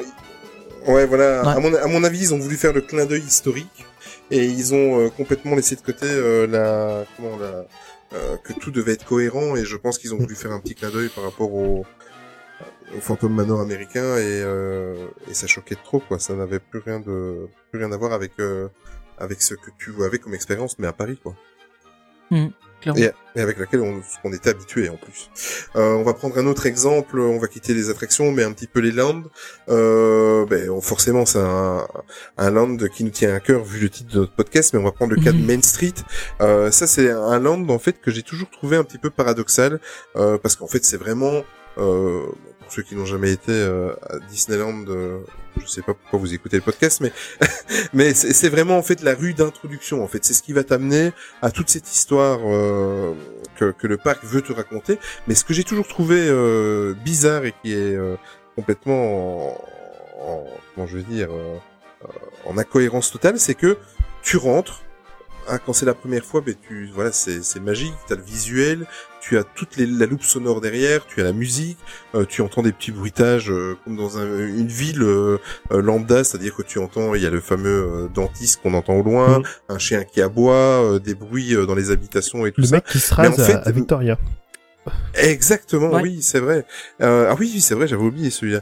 Parce que quand, Euh, quand tu prends une bière, ce- à, à- quand tu prends une bière à environ 10 balles au Victoria et puis que t'as le mec à côté qui se rase et puis qui se coupe environ toutes les 30 secondes, ta, ta bière à la fin tu la bois très ça, vite. ça fout les nerfs. Ouais, c'est pas faux.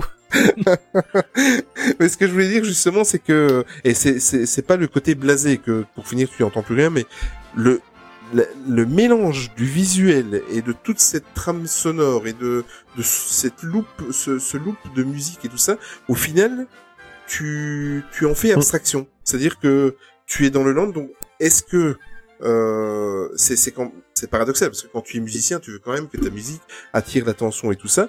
Euh, là, en fait, tu tu oublies. Enfin, c'est t'es en immersion totale. Donc ça, pour moi, c'est un pari réussi parce que tu y prêtes plus trop attention. Et maintenant, il y a même des sites spécialisés qui qui sont obligés de te dire, euh, allez, écoutez là, euh, on entend quelqu'un qui se Mhm. rase, ou allez, écoutez là, on entend un arracheur dedans. Euh, il faut justement maintenant que les gens appuient sur euh, les petits détails pour qu'on s'en rende compte. Heureusement. Je trouve ça totalement, même totalement normal. Comment dire? En fait, le, le truc par rapport aux musiques, aux musiques d'ambiance, c'est qu'à partir du moment où tu t'y intéresses, tu ne, tu ne t'intéresses plus à ce que tu vas faire après. L'intérêt de Disneyland Paris, D'accord. c'est ce que j'en ai conclu. Alors, est-ce que c'est vrai, est-ce que c'est pas vrai? Est-ce qu'un jour ils diront la vérité, un truc comme ça? Je ne sais pas.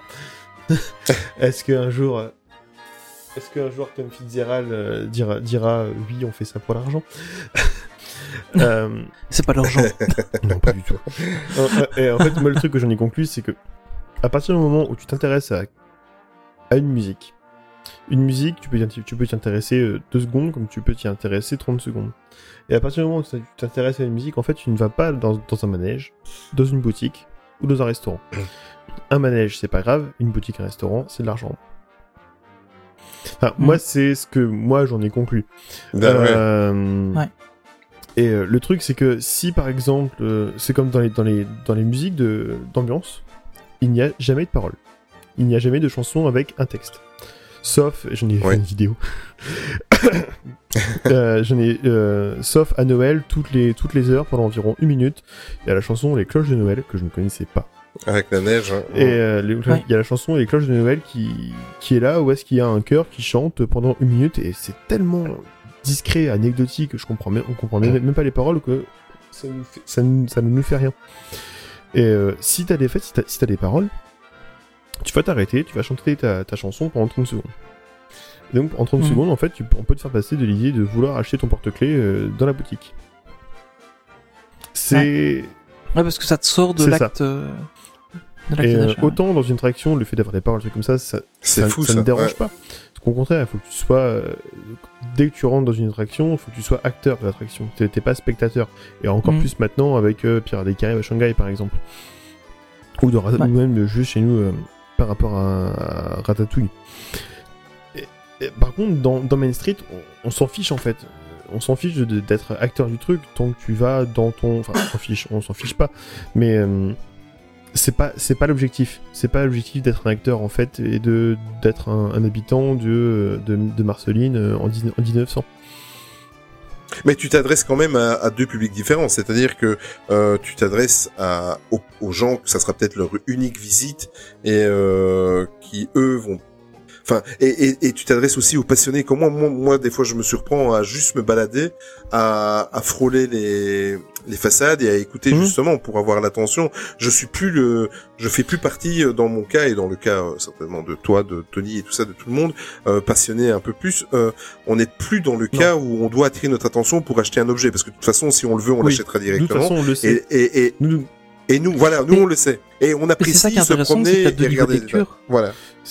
Voilà et je pense que eux ce qui, ce qui visent ils visent tout le monde mais je pense que ce qu'ils visent quand même c'est euh, c'est la personne qui viendra euh, occasionnellement pour la première fois ou qui vient pas si souvent que ça et qui- Ouais, qui, qui va dépenser euh, quatre fois plus dans, dans les Ouais, boutiques parce qu'il viendra qu'une ouais fois. je pense et puis juste aussi la les personnes Ouais. qui parce que pour nous, Disney, c'est euh, maintenant c'est habituel, euh, c'est on est un peu les habitués. Il y a, je veux pas dire qu'il y, a- il y a plus rien de dépaysant, mais c'est pas, Mm. c'est plus dépaysant de la même manière que la première fois qu'on y allait. Donc nous, en fait, on peut en profiter, ça ne nous dérange pas. On, limite, on n'est plus la cible. De toute façon, la cible commerciale, on la sera toujours parce que euh, moi, j'irai toujours acheter mes pins le jour où ils seront limités et puis euh, et puis et puis Tony, ira- euh, Olivier aura, aura- ira toujours acheter son serre-tête pour mettre sur, sur son mur. Exact. Ouais, clairement. Mais euh, C'est vrai. voilà, on sera toujours dessus donc nous, on est là, ça, ça nous permet un petit peu de nous, de, de nous dépayser par rapport à notre boulot parce que c'est notre sortie du week-end et euh, ça nous rappellera aussi qu'on était gamin et puis qu'on y allait. Mais voilà, c'est après la musique d'ambiance, elle est juste là vraiment pour, pour mettre dans l'ambiance. Euh, tant moi, c'est ce que je me dis, c'est tant qu'elle est cohérente, tant qu'elle est cohérente avec le lieu où est-ce qu'elle Ouais. est, ça ne me Mais- choque pas. Oui. Mais justement, j'ai un exemple, je viens de, de me souvenir d'une chose. Bon, si vous écoutez nos podcasts, vous n'êtes pas sans savoir que Tony et moi, on est des fervents adorateurs du Sequoia Lodge.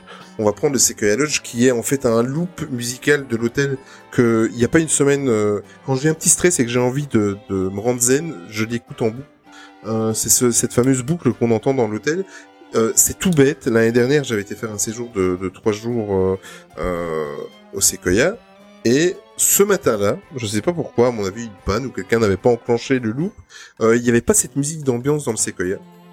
Et euh, c'est très spécial. Après, ça, ça peut venir aussi de ma tête. Je sais bien que je suis pas très, euh, très, euh, j'ai pas tous les bois, euh, j'ai pas tous les bois dans, dans la tête, mais euh, eh bien, ce matin-là, c'est, c'est, c'est peut-être psychologique. Je n'avais pas ma loupe dans l'hôtel. J'ai pas passé un aussi bon moment comme quand je me lève, que je vais au petit déjeuner, que je. Tu Ouais, t'as tes habitudes. hein. Ouais, j'ai mes... et il y a Ça quel- participe à l'ambiance. Exactement. Il y a quelque Ouais. chose qui me manquait. Euh, ça m'a pas gâché ma journée. Il faut pas exagérer. Il faut pas aller jusque là.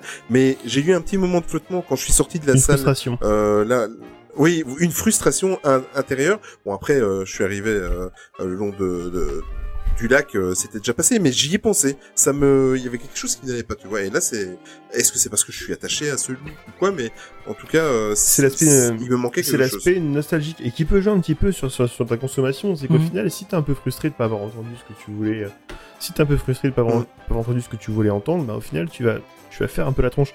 Moi, je sais que quand ils ont changé la musique de, de la zone des Caraïbes dans Adventureland pour mettre le, Ouais, clairement. Ah, mais carrément, ouais. Ça change tout. Hein. Je suis tombé dessus par hasard, mais j'ai j'ai tiré la tronche quoi. Enfin, je, pré- je préférais leur clairement. truc. Pourquoi ils ont mis une musique de film que je peux, une musique de film que je peux entendre tous les jours chez moi parce que j'ai acheté des DVD et, et CD, alors que la musique d'ambiance de d'Adventureland, c'est une musique créée euh, spécialement par Imagineering il y a il y a 40 ou 50 ans et que je ne peux entendre que à.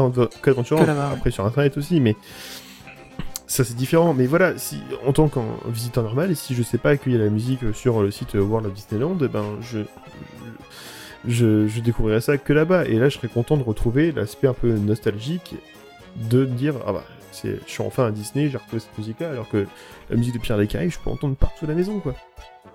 Ouais, ouais c'est, très dommage, hein, ce, ce genre de truc. Nous, on avait eu le, un cas un peu similaire, enfin, c'est un peu différent, mais euh, on était une fois dans, dans Pirates des Caraïbes, dans la file, et un peu avant d'embarquer, ils ont eu un... Enfin, ils ont dû redémarrer le système, et alors à un moment donné, ils coupent la musique, et ils allument les, les lumières euh, de, de travail, Mhm. et euh, être dans la file sans la musique, même à un moment, ils coupent juste la musique avant d'allumer les lumières de travail, et t'es là, en fait, dans la file sans la musique, et ben ça long. te change complètement long, la file, quoi long. ça, ça devient long alors que t'as une musique qui est pourtant assez euh, assez courte et répétitive euh, mais tu peux passer une heure à l'écouter ça va pas Non. te poser problème par contre t'es 5 minutes sans l'avoir c'est fini quoi Mm. T'as la, t'as la musique et t'as tous les bruitages. T'as les, ouais tu, c'est ça tu, entends les, les arbres, les palmiers qui, qui sont au vent. Tu entends, enfin, il y a, il y a plein de détails euh, que quand tu n'as pas, ça, ça te, désolé de l'expression, mais ça te nique Ouais. ton expérience. C'est comme lorsqu'ils ont fait, euh, lorsqu'il y a eu les attentats de- du Bataclan, euh, ou Charlie Hebdo, je sais plus, en 2015, ils avaient fait un hommage euh, donc, aux événements, et ils ont coupé pendant deux minutes les, les musiques sur Main Street. Il y, a, il y a les vidéos qui ont tourné sur internet, et euh, Ouais. Main Street en musique, c'est affreux. c'est, c'est, c'est juste affreux. Alors, c'est, c'est Ouais, pareil, c'est je, vrai. je parle d'un temps que les moins de 20 ans ne pourraient pas connaître. Euh, à, à l'époque où il n'y avait pas encore Dreams, ni Dreams, ni, ni Illumination, et, et que les parcs à partir de, de, de, 5h du soir c'était- c'était c'était- c'était plus intéressant, les gens, par, les gens par- Ouais. partaient vite. Et donc euh, quand le parc fermait vers 9h, 10h du soir, il y avait clairement plus personne. À 10h du soir, il, il balancent l'annonce comme quoi le parc ferme, et euh, il- moi j'ai le souvenir d'être dans Main Street parce qu'il n'y a pas de musique, juste les, Ouais. les lumières de les lumières d'ambiance et, et les gens qui s'en vont. C'est euh, c'est Ouais. flippant.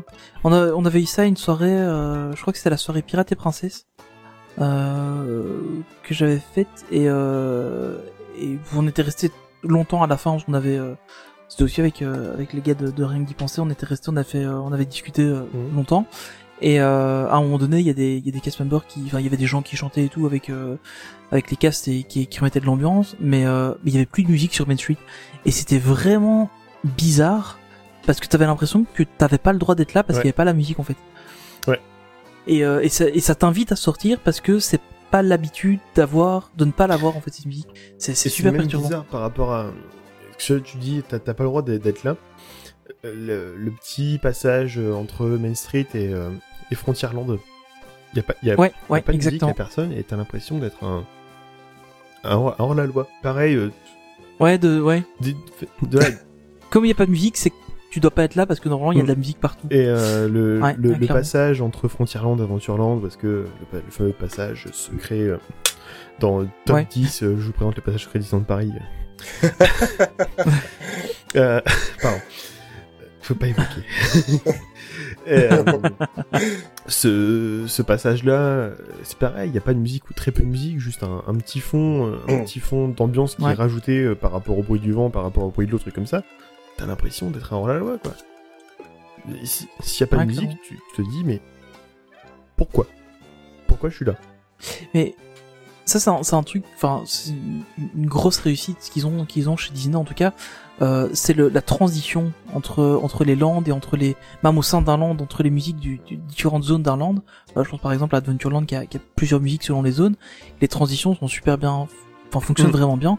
Euh, là ici, été euh, cette semaine euh, à, à Paradisa, donc c'est un parc, euh, un parc zoologique, mais euh, à thème, vraiment à thème, parce que il y a vraiment des, des zones à thème un peu partout sur dans, dans le parc euh, où il y a de la musique aussi mais ils n'ont pas le entre guillemets le savoir-faire de Disney d'avoir ce cette transition entre Ouais. les zones donc il y a, il y a des moments où tu te retrouves avec deux musiques qui sont en train de se superposer qui vont pas du tout ensemble alors que Disney arrive vraiment à faire un basculement sonore entre les deux et euh, et ça je trouve ça vraiment euh, impressionnant et, Et magique tout quoi. bête, en fait, ils font juste un, un fondu enchaîné. Mais euh, sauf qu'au au lieu de faire Ah ouais, un fondu enchaîné, Si au lieu de faire un fondu enchaîné comme nous on fait sur euh, sur euh, sur sur Cubase ou sur Reaper au niveau du montage, eux en fait ils font juste un, un fondu enchaîné dans d'enceintes. Ils vont mettre moins d'enceintes, des enceintes qui sont réglées avec un volume un peu moins fort. Et en fait, le temps que tu passes entre les deux, limite, t'as t'as même pas de moment en fait. Ils vont ils vont te mettre une ambiance, un bruit d'ambiance comme un, un- comme une fontaine ou comme un bruit de d'arbre devant dans les arbres. Et cette fois, ta, ta transition entre les deux. Le seul endroit où est-ce que tu... La transition est vraiment chaotique, et c'est pire encore quand il y a du vent, c'est quand t'es sur, quand t'es sur Central Plaza et que t'entends la musique de Discoveryland. Parce que Discoveryland c'est est tellement large que le, et le son est directement près de Ouais, elle, elle commence très proche ouais. Et euh, t'es encore sur Central Plaza ou t'es encore sur. euh, t'es devant le Plaza Garden et puis tu commences à entendre tout doucement la musique de, de Discoveryland. Et même Mhm. avec le. Si, dis vraiment, s'il y a beaucoup de vent, t'es à Frontierland ou enfin, t'es à l'entrée de Frontierland ou à l'entrée de, d'Aventureland, tu entends la musique aussi. Et c'est enfin moi je trouve ça je trouve ça vraiment euh, c'est- vrai que j'ai pas imaginé que c'était bêtement fondu enchaîné euh. J'ai- longtemps réfléchi. Hein. Euh, j'ai Ouais, j'ai- mais clairement, passé, en fait, euh, crois, c'était le jour où j'ai fait l'interview d'Overtenga. Euh, je lui ai demandé, je fais, vous savez, qu'est-ce comment on fait les transitions entre les trucs? Il m'a dit, à vérifier, tu regarderas, mais je crois que c'est juste un fondu enchaîné entre les, entre les, entre les, entre les enceintes. Ah ouais c'est c'est le plus logique en fait Et hein. j'y- ai passé en fait même des fondus enchaînés dans le sein même de Main Street, par exemple, entre, entre Main Street et, euh, et les arcades. T'as un fondu enchaîné, t'as Ah, pas d'enceinte, t'as pas Ah d'enceinte ouais. juste à l'entrée, t'as une première enceinte qui se situe à 2 mètres, qui est pas très très forte. Et dans les magasins c'est pareil, t'as une. enfin, Ouais, c'est c'est incroyable par contre, il faut, il faut savoir où bien placer son enceinte, faire le faire, ouais faire clairement bon c'est un travail euh, titanesque hein. un travail de d'acousticien ou un travail d'ingé son. Ouais, clairement. On va bah, terminer un peu cette partie du, du coup sur le parc. C'est quand même, enfin, juste en résumant un peu, c'est quand même extraordinaire que dans, dans ces parcs-là, on a de la musique partout, des bruitages partout. On a vraiment une immersion qui est, qui est totale, je trouve. Euh, jusqu'à ce que tu sors du parc, euh, t'es, t'es, t'es dedans, dès que tu rentres, enfin, à partir du moment où tu rentres dans le parc, jusqu'à ce que, jusqu'au moment où t'en sors, c'est vraiment, euh, t'es à fond dans la musique. À partir du moment où euh, ouais, à par- partir du moment où t'arrives au parking, t'es dans. Déjà au t'es- parking, t'es dans ouais, c'est clair. quoi. Ouais, c'est clair. C'est- Ouais, c'est, c'est, c'est incroyable. Tu ouvres ton carreau, t'entends déjà la musique de, de Zipedi Ouais. Dans, dans le truc, et puis euh, Ouais, clairement. la voix à l'ancienne. Arrêtez, vous allez, vous allez me faire pleurer, j'ai envie d'y retourner. Arrêtez. On, on a tous envie d'y retourner. J'ai envie de prendre les tapis roulants qui fonctionnent. Ah oui, ah oui. Ah, ça, par contre, euh, c'est chaud. Bah ici ils ont peut-être eu le temps, hein, trois mois pour les réparer. Euh... on va passer un petit peu du côté des, des musiques, des shows et des parades. Euh... Parce que s'il y a bien euh, également des sentiments que Disney sait faire passer euh, via la musique, c'est bien dans ses shows et ses parades. Euh, je pense aussi entre autres euh, euh, aux shows nocturnes le soir, Illumination ou Dreams. Comme ça je fâche Non, personne. euh. Dreams uniquement. Oui, mais je, je fâche personne. tu vois, je voulais. De toute façon, il y a, que- y a plus quand- de spectacle nocturne le soir à partir de 22h. Ah maintenant c'est annulé. Ouais. Non, il y a, y a plus C'est- rien. Enfin, je sais pas. La dernière fois, j'ai vu. Ah non, ça, ça fait quelques années Ouais, qu'il n'y a plus de- rien. depuis 2017. Ouais, il me semble, hein, c'était ça. J'ai vu une grosse, une grosse pub de 20 Vous minutes. êtes par méchants, contre. on va avoir des Une problèmes. grosse pub de 20 minutes. C'est normal. Ouais, c'est pas faux. Heureusement, On va avoir des heureusement qu'ils ont pas ça. Marvel. On, on va perdre une partie de nos auditeurs. Ouais, voilà, Ah, c'est pas ça. grave, je crois que l'auditeur qui est, qui est le plus fan de ça, il est prof, il est prof d'histoire et puis il est corniste, c'est pas non plus quelqu'un de, de respectable. Et on, lui fait, personne. et on lui fait plein de bisous. Euh, c'est moi qui ai le rôle de Michel Drucker aujourd'hui, euh, si tu nous écoutes. Euh... euh, oui, Merci Johnny. C'est dur de revenir après ça. Merci Johnny.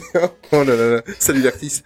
Euh, euh, comment musicien justement euh, aborde, euh, enfin, si on te demande de d'écrire soit une musique pour un film, soit une musique pour un, pour un show ou une parade, je suppose que ça s'aborde de différentes manières.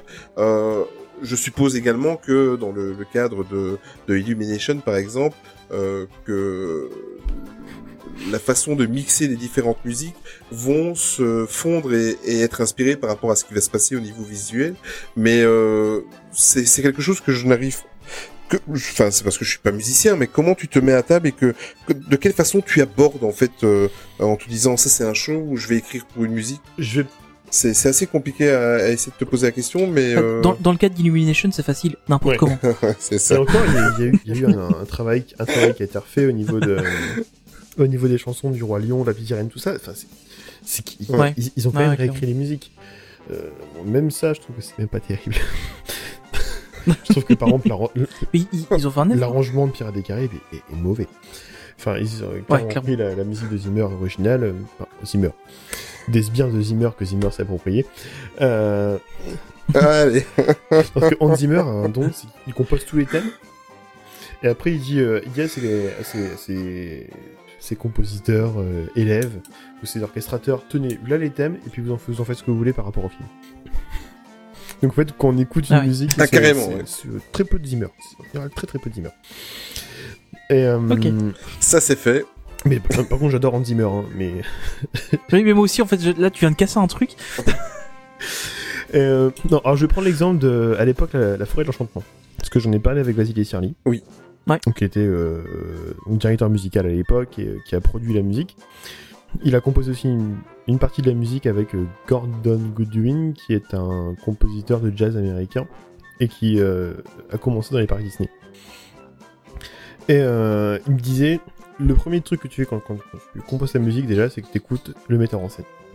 Le metteur en scène, il te dit ce qu'il veut, donc eux, ils avaient, ils ont, la mise en scène du spectacle, c'était déjà savoir qu'est-ce qu'on va pouvoir mettre dans, donc à l'époque Frontierland Theater, euh, Chaparral Theater, euh, Chaparral, ouais. au milieu d'une forêt. Donc vu que c'était la forêt, ils ont pris une forêt et puis ils ont dit, bah on va mettre euh, la forêt de l'enchantement. À partir de là, ils ont pris donc toutes leurs, euh, tous les dessins animés Disney avec une forêt où la forêt c'est un truc de principal. Donc il y avait Pocahontas, il y avait le livre de la jungle, euh. Réponse, il y avait Brave, il y avait le dernier qu'il y avait c'était Tarzan.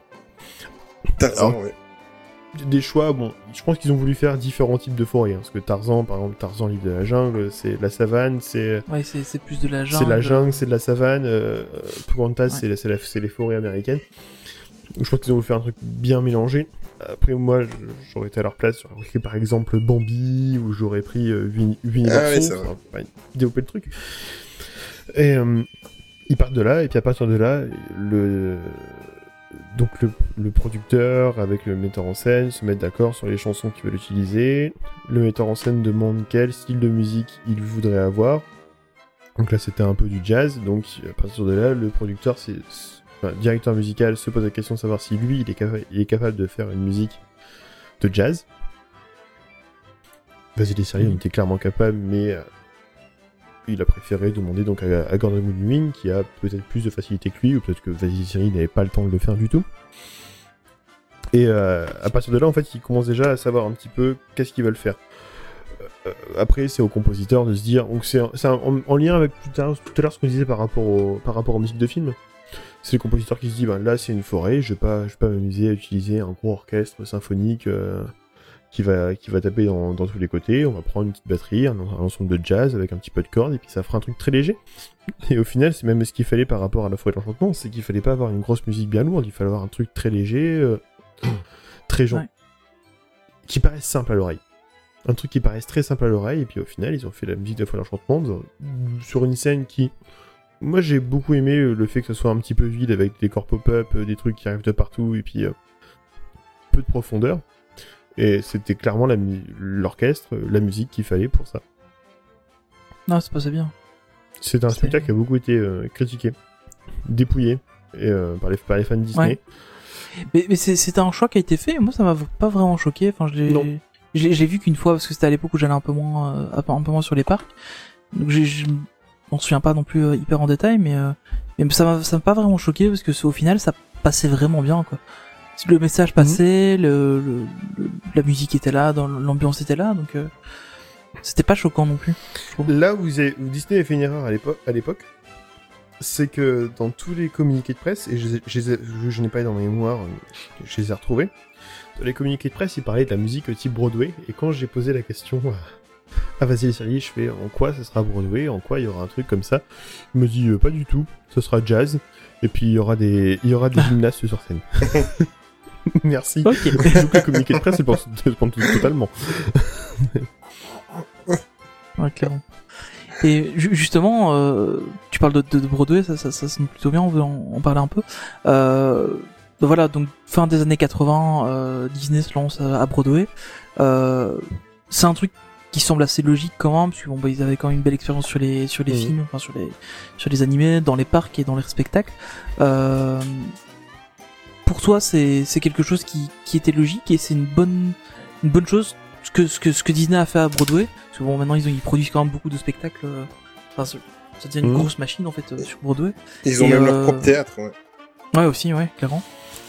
Et euh, et du coup pour toi c'est c'est quelque chose de logique en fait, cette continuité ou alors c'est Disney c'est un peu euh, parjuré euh, en allant dans cette Le fait de s'inspirer de Broadway ou des comédies musicales depuis, euh, bah, même depuis les années 40-50, avec Fred Astaire, un truc comme ça, euh, au final, ça me paraît... ça me- Ouais, ça me paraît tout à fait logique que Disney veuille Mhm. faire de la comédie musicale sur scène. Enfin, ils ont clairement... Ouais, c'est un peu boucle la boucle en fait. Oui, c'est ça. Puis ils ont clairement Ouais. les moyens euh, techniques de le faire avec Lion Lincoln, par exemple. Pourquoi pas, quoi. Et donc, euh, non, enfin, voilà, ils savent le faire euh, à 20-25 minutes, sur 20-25 minutes euh, dans un dans un parc d'attraction. Pourquoi, pourquoi ils ne sauraient pas le faire durant deux heures Ouais. euh, sur, sur scène de, de Broadway? J'en ai, ai jamais vu. Euh, parce qu'à l'époque, quand j'étais sur Paris, j'allais pas, je pouvais, j'ai pas l'occasion de la faire comme ça. Mais euh, par contre, j'avoue que le, quand ils vont refaire le Roi Lion, je pense que je vais prendre mes billets pour aller voir le Roi Lion à Mogador et, Hum. et, et tout ce qui ira par la suite. Je rêve d'un, Aladdin à Mogador. Oh oui, pardon. ouais, ça pourrait être sympa. Ah mais carrément. Ah mais carrément. Ça serait un kiff total. Après, euh, pas trop rêver je pense, mais euh, Ouais. on sait jamais.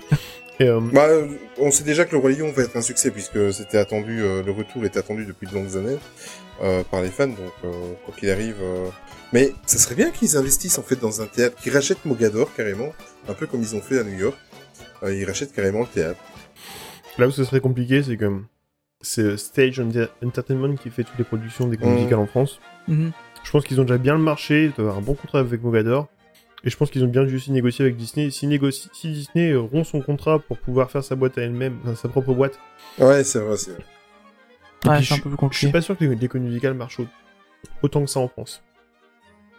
Par rapport Ouais, c'est vrai que. français. c'est- Il y, en- il y en a très peu en fait Mm. en France. hein, quand tu regardes euh, qui marche vraiment bien, euh, il y, en a- il y en a assez peu. Enfin, en tout cas, c'est Il y en a une, c'est un peu l'impression que j'ai. une par an, Ah deux je par suis an. pas trop dans ce monde-là, donc. Euh... Bah, il y a eu une grosse explosion au début des années 2000 avec euh, tout ce qui était Roméo Juliette, euh, ouais, ouais, les, ça. les ouais. dix commandements, euh, les, les- bon, ça, ça- Je vais faire, je vais faire mon musicologue. je vais faire mon musicologue parce que quand, quand- quand j'ai- quand Je j'étais sais au ce que tu lycée, veux euh, quand j'étais au lycée, euh, et mon prof de musique m'a fait non mais Roméo, Roméo et Juliette, Cléopâtre, euh, tout ça.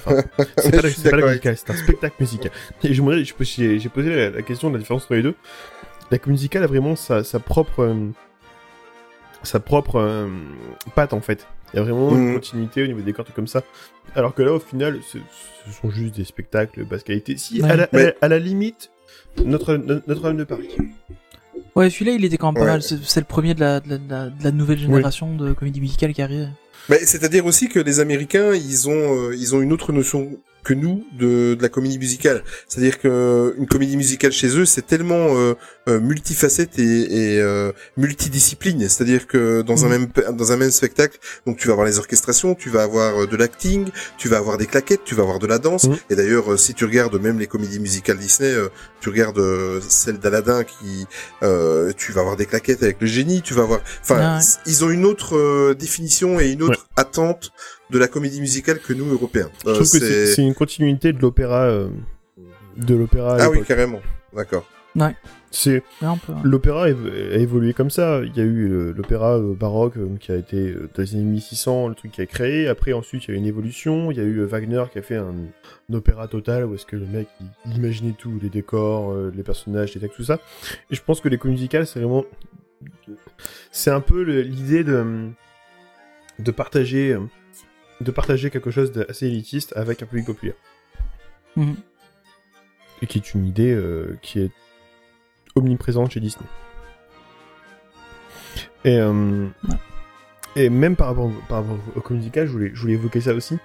euh, c'est l'arrivée des comédies musicales, enfin, des musiques des comédies musicales dans les parcs Disney.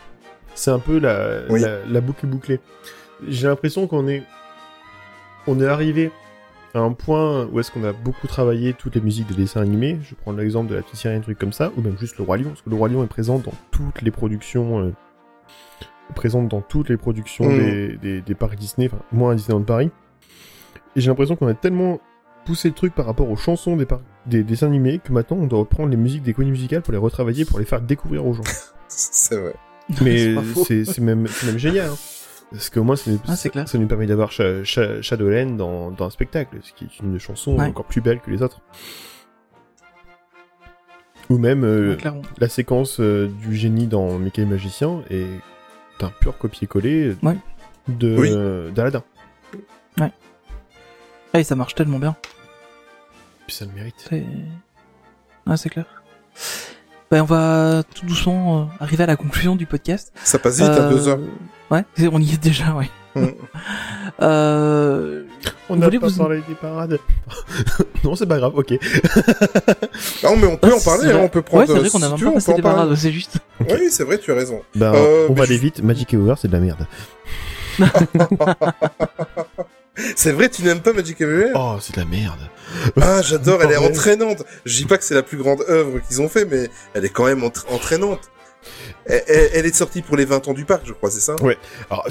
C'est un peu tout à l'heure on parlait de, de l'évolution de l'évolution de la musique en fonction des, des, des modes musicales je trouve que c'est un peu le truc parfait c'est il y a eu bon la toute première musique de Parade c'était une musique composée par par Vasily Shirley dans un style totalement euh, un style euh, symphonique euh, européen parce que le Disneyland Paris c'est un parc européen qui est fait- c'est un parc américain euh, fait en Europe pour les Européens Ouais.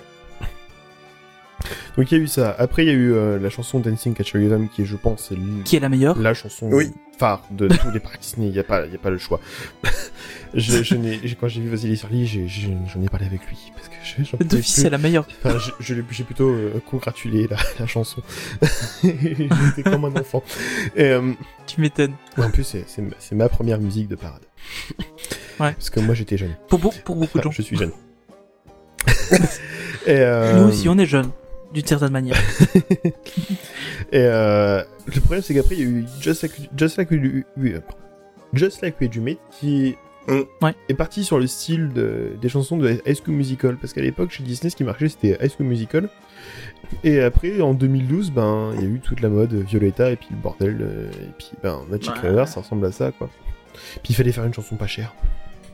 C'est pas cher, hein, c'est très facile à refaire. Oh, tu viens de me casser la magie. Moi, c'était quand j'écoute cette musique. euh, bon, c'est vrai que les paroles sont pas très poussées et que c'est pas.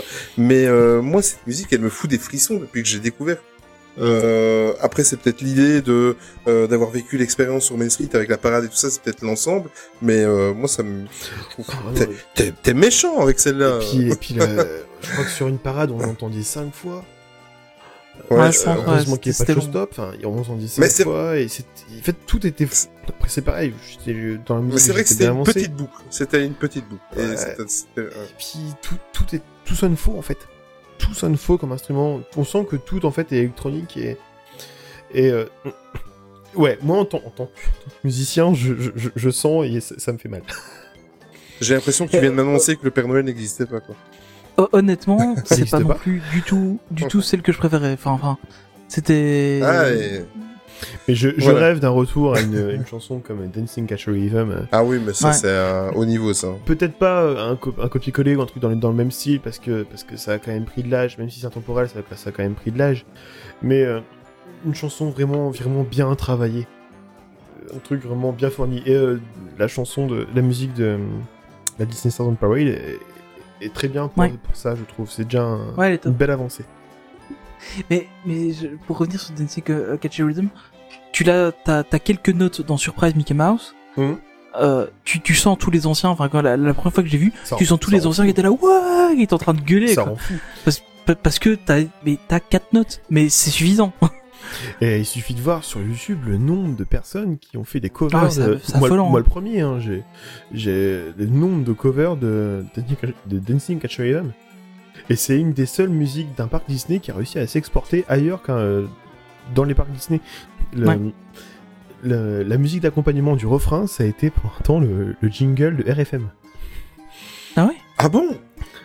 Et euh, j'ai retrouvé ça, je l'avais partagé sur le Discord, euh, j'ai retrouvé ça un jour sur YouTube, il y a une émission de télé danoise qui a fait, euh, qui a fait une traduction et sa version de Dancing Catch a Rhythm. Oh, c'est terrible. C'était moche, dégueulasse. Mais ils l'ont Je- fait. Ils l'ont fait. Mais de toute façon, cette musique-là, quand tu entends euh, les percussions au tout début, tu sais que, enfin, ça, ça te, ça te, ça La te met dans une transe, en fait. Oui, ça te met dans une transe. C'est ça. Et j'en ai fait une, analyse- j'en ai fait une analyse dans, dans le mémoire quand je, quand je parlais des musiques de parade, mais en fait, Hum, Là, ouais. c'est vraiment. Je sais pas s'il a fait ça de manière totalement réfléchie ou s'il a quand même fait parler son cœur et puis. euh, et des trucs qui sont peut-être faits na- naturellement ou, ou inconsciemment. Mais en fait, tout est fait pour qu'il y ait l'idée de la, de la parade, du défilé, donc un truc entraînant, un type euh, Carnaval de Rio. Ouais. Et euh, d'avoir de la magie Disney, quoi. C'est c'est ça une chanson Disney. C'est ça en fait qu'on attend d'une chanson d'une chanson d'un parc Disney. Mais c'est Ouais. bien d'avoir terminé sur cette musique-là. C'est bien. Bonne idée. Et ben, vous voyez, j'ai- proposé Farewell en, en, en conclusion de podcast. Et ben, vous Oh, voyez, le podcast, ouais. De toute façon, je- On va y aller. on pourrait faire un jour juste une fin de podcast qui durait une heure et demie où est-ce que je mets tout ce que j'aime dedans. Ok. Il y aurait pas, il y Bah, aurait on pas va- Illumination. On, on- on fera juste un podcast musical. que de la musique. Bon, au final, pour conclure, euh, Tony, euh, pour toi, la musique euh, est-elle vraiment indissociable et très importante pour l'univers Disney? Et euh, si tu n'aurais pas la musique, est-ce que tu, tu vis- on ne vivrait pas la même expérience? Est-ce que tu valides ça? Est-ce que c'est complètement indissociable? Moi, pour moi, ouais, si tu enlèves la musique des Disney, que ce soit dans les parcs, enfin, Hmm. déjà dans les parcs, c'est improbable, enfin, c'est, c'est, c'est, c'est- c'est- ce serait impensable de retirer la musique. Dans les films, euh, ça changerait énormément de choses, et de manière générale, hein, t'enlèves de la musique, t'enlèves la musique des films de base, ça change le film, Hmm. mais euh, encore plus sur des Disney, je trouve. Donc euh, ouais, clairement pour moi c'est c'est indissociable. Ouais, T'imagines un Fantasia avec Maître Gims Pardon. Ah non, Ah, mais on parle de musique. Fantasia, Fantasia 3000. On parle pas d'un truc qui, parle pas d'un truc qui va faire vomir les gens. Euh, ben, le professionnel que tu es, donc je suppose que tu vas aller dans ce sens. Surtout que après avoir lu euh, ton mémoire, je pense que j'ai la réponse à la question pour toi, Max? La musique Disney, ce n'est, ce n'est pas du flan. C'est pas le bon. C'est pas le bon podcast. Pardon, excusez-moi. C'est pas grave, t'as le droit, t'as le droit, t'as le droit. C'est des Ah, amis. ah, je vais faire la puissance park euh, prout. Ouais. non, euh, non, la... si vous n'avez pas la rêve, c'est que vous n'écoutez pas le bon c'est pas le bon podcast. Et, Inception ici. Oui, moi j'ai pas eu team de l'année, moi j'ai eu Robert Finger. voilà. euh, non, la, la musique à Disney c'est quelque chose, hein, c'est c'est inimaginable. Et de toute façon, ça c'est ça s'est prouvé dans, dans, dans tout. Hein, dès qu'il n'y a pas de musique, euh, dès qu'il y a pas de musique dans, dans un dans un produit Disney, il n'y a pas de il y a pas de succès. Hein. Euh, Ouais. euh, Dinosaure, il y, a, il y a pas de musique, c'est pas un succès. Taramouche Magique, il y a pas de musique, c'est pas un succès. Mm. Chicken Little, euh, il y, y avait rien d'original. c'est- Enfin, c'est, je- j'ai pas trouvé ça. Il y avait les- y avait quand même les Spice Girls dans Chicken Little. Euh, mais en fait, euh, en fait, il- Oh, mais... Il y a énorme- éno- Ah oui, il y énormément. avait les Spice Girls dans Chicken Little. C'est vrai, il y, a- il y a beaucoup de chansons. Il y avait aussi euh, Ain't No Mountain High Enough, et ça c'était beaucoup mieux. Ouais, c'est vrai, ouais. Mais en fait, il y a énormément de Mais chansons. c'est c'est parce que ma fille euh, a découvert les Spice Girls avec ça, et du coup, ça m'a ça m'a marqué que il y avait des, des Spice Girls dedans. La pauvre. Oui. Euh, Puis c'est qu'elle en encore bien non, non, il y a énormément de chansons dans, dans Chicken Little, mais euh, il y en a aucune d'originale. Et Ouais. euh, dans la cabane, de, dans la cabane, la cabane de Robinson. Bienvenue chez les Robinson. c'est pas le même Oui. film. Il y a, il y a deux chansons, c'est pareil, c'est pas, oh, c'est pas le même truc quoi. Et euh, Ah donc non, s'il y a, s'il y a pas, s'il y a pas de musique, il y a pas de succès. Euh, ben, Je suis entièrement d'accord avec vous deux. Euh, voilà, il est temps de conclure ce podcast. Euh, on espère sincèrement que le sujet vous aura passionné autant que nous. En tout cas, euh, je pense que Tony va se joindre vraiment pour dire qu'on a passé un, un excellent moment. J'ai Ah non, pas juste du tout. Pas du tout. Voilà. Euh, J'ai juste quelques petites frustrations Non, parce je que rigole, je rigole. et eff- effectivement, pour en avoir parlé avec Max euh, en, en, en MP euh, en préparation de ce podcast, il a fallu faire des choix, il a fallu euh, survoler certains sujets que j'aimerais un petit peu plus creuser, mais en même temps, euh, c'est pas tout à fait des frustrations parce que ça m'a donné des, des idées pour euh, pour la saison 3, pour la saison 4, pour la saison 5. Donc, euh, et j'espère que tu accepteras de revenir dans le podcast euh, pour venir en reparler. Sachez-le, on a déjà les podcasts des dix prochaines années qui sont déjà prêts. tu exagères, tu exagères. L'année pro- l'année prochaine, j'ai dé- j'ai déjà presque tout préparé, ça c'est vrai. Ça c'est la vérité, j'avoue. Et c'est c'est tout récent, c'est depuis cette semaine. Euh, bah écoute, euh, Max, je te remercie euh, sincèrement. euh, au nom de toute la team Main Street Actus, c'est-à-dire les deux qui sont en train de te parler. Euh, moi, je suis complètement lessivé, mais sincèrement, c'est euh, ça a été un marathon. Ça fait un mois que je prépare le podcast. Euh, généralement, je le travaille euh, une bonne semaine avant de, de commencer. Là, quand j'ai lu ton mémoire, je me suis dit, et je l'ai dit à Tony il y a deux jours en privé, j'ai dit là, il, la barre est assez haut et il faut pas qu'on se loupe. Et euh, parce que sincèrement, la qualité de ton mémoire, et je te l'ai dit en privé, euh, tu devrais le sortir en livre. En livre. Je pense qu'il y a pas mal de fans de Disney qui seraient heureux de serait un- d'apprendre autant de choses. C'est un, truc vraiment que, que j'adorerais faire, même trouver un petit Mm. éditeur qu'il faut, qu'il faut payer pour pouvoir euh, faire, faire, faire, Mm. faire publier son livre, je trouve, je, je suis prêt à le faire. Après, euh, j'aurais beaucoup de travail à refaire dedans de- d'évolution de, la Oui. recherche, parce que bon, hein, la recherche c'est comme tout, hein, on trouve toujours un nouveau truc. Euh, durant, durant Emma par exemple, j'avais, ben, on parlait de musique d'Aventureland, euh, j'avais par- analysé toute la musique euh, de la zone des Caraïbes d'Aventureland, et puis deux, Mm. deux, deux semaines après. Deux semaines après l'avoir écrit, Ah. finalisé, envoyé à mon prof, il change la musique pour Pierre des Caraïbes. Et euh, voilà, enfin, Une des plus grosses erreurs qu'ils ont fait quand même. Non, il y avait euh, Hyper, Hyper, Hyper Space Mountain aussi. Ah oui, c'est vrai, pardon. c'est vrai, il y, a- il y a toujours pire. Filaire magique, ça passe. Oh, oh là là, Oh là là, là on va sur les attention. sur les sujets sensibles. Mais je je dis ça chez vous, euh, j'irai si je vais chez euh, rien que d'y penser, je dirais pas, j'irai Filaire magique, c'est de la merde. voilà. Faut, faut, faut viser aussi le podcast dans lequel tu te trouves. hein. C'est ça. Hein, je veux de la visibilité. Je veux de la visibilité. Euh, Mais on, on va t'en offrir, t'inquiète pas. merci, voilà. Parce que bon, vous avez dit dans un, dans un live YouTube, vous avez dit que vous, vous n'invitez pas les gens pour la visibilité. Heureusement, parce qu'avec moi, vous aurez clairement trois personnes. Mon père, ma Eh ben, mère. ce sera déjà trois copine. personnes de plus. Non, mais euh, a- avec toi, on a, on t'a invité, mais pour la qualité. Voilà. Merci.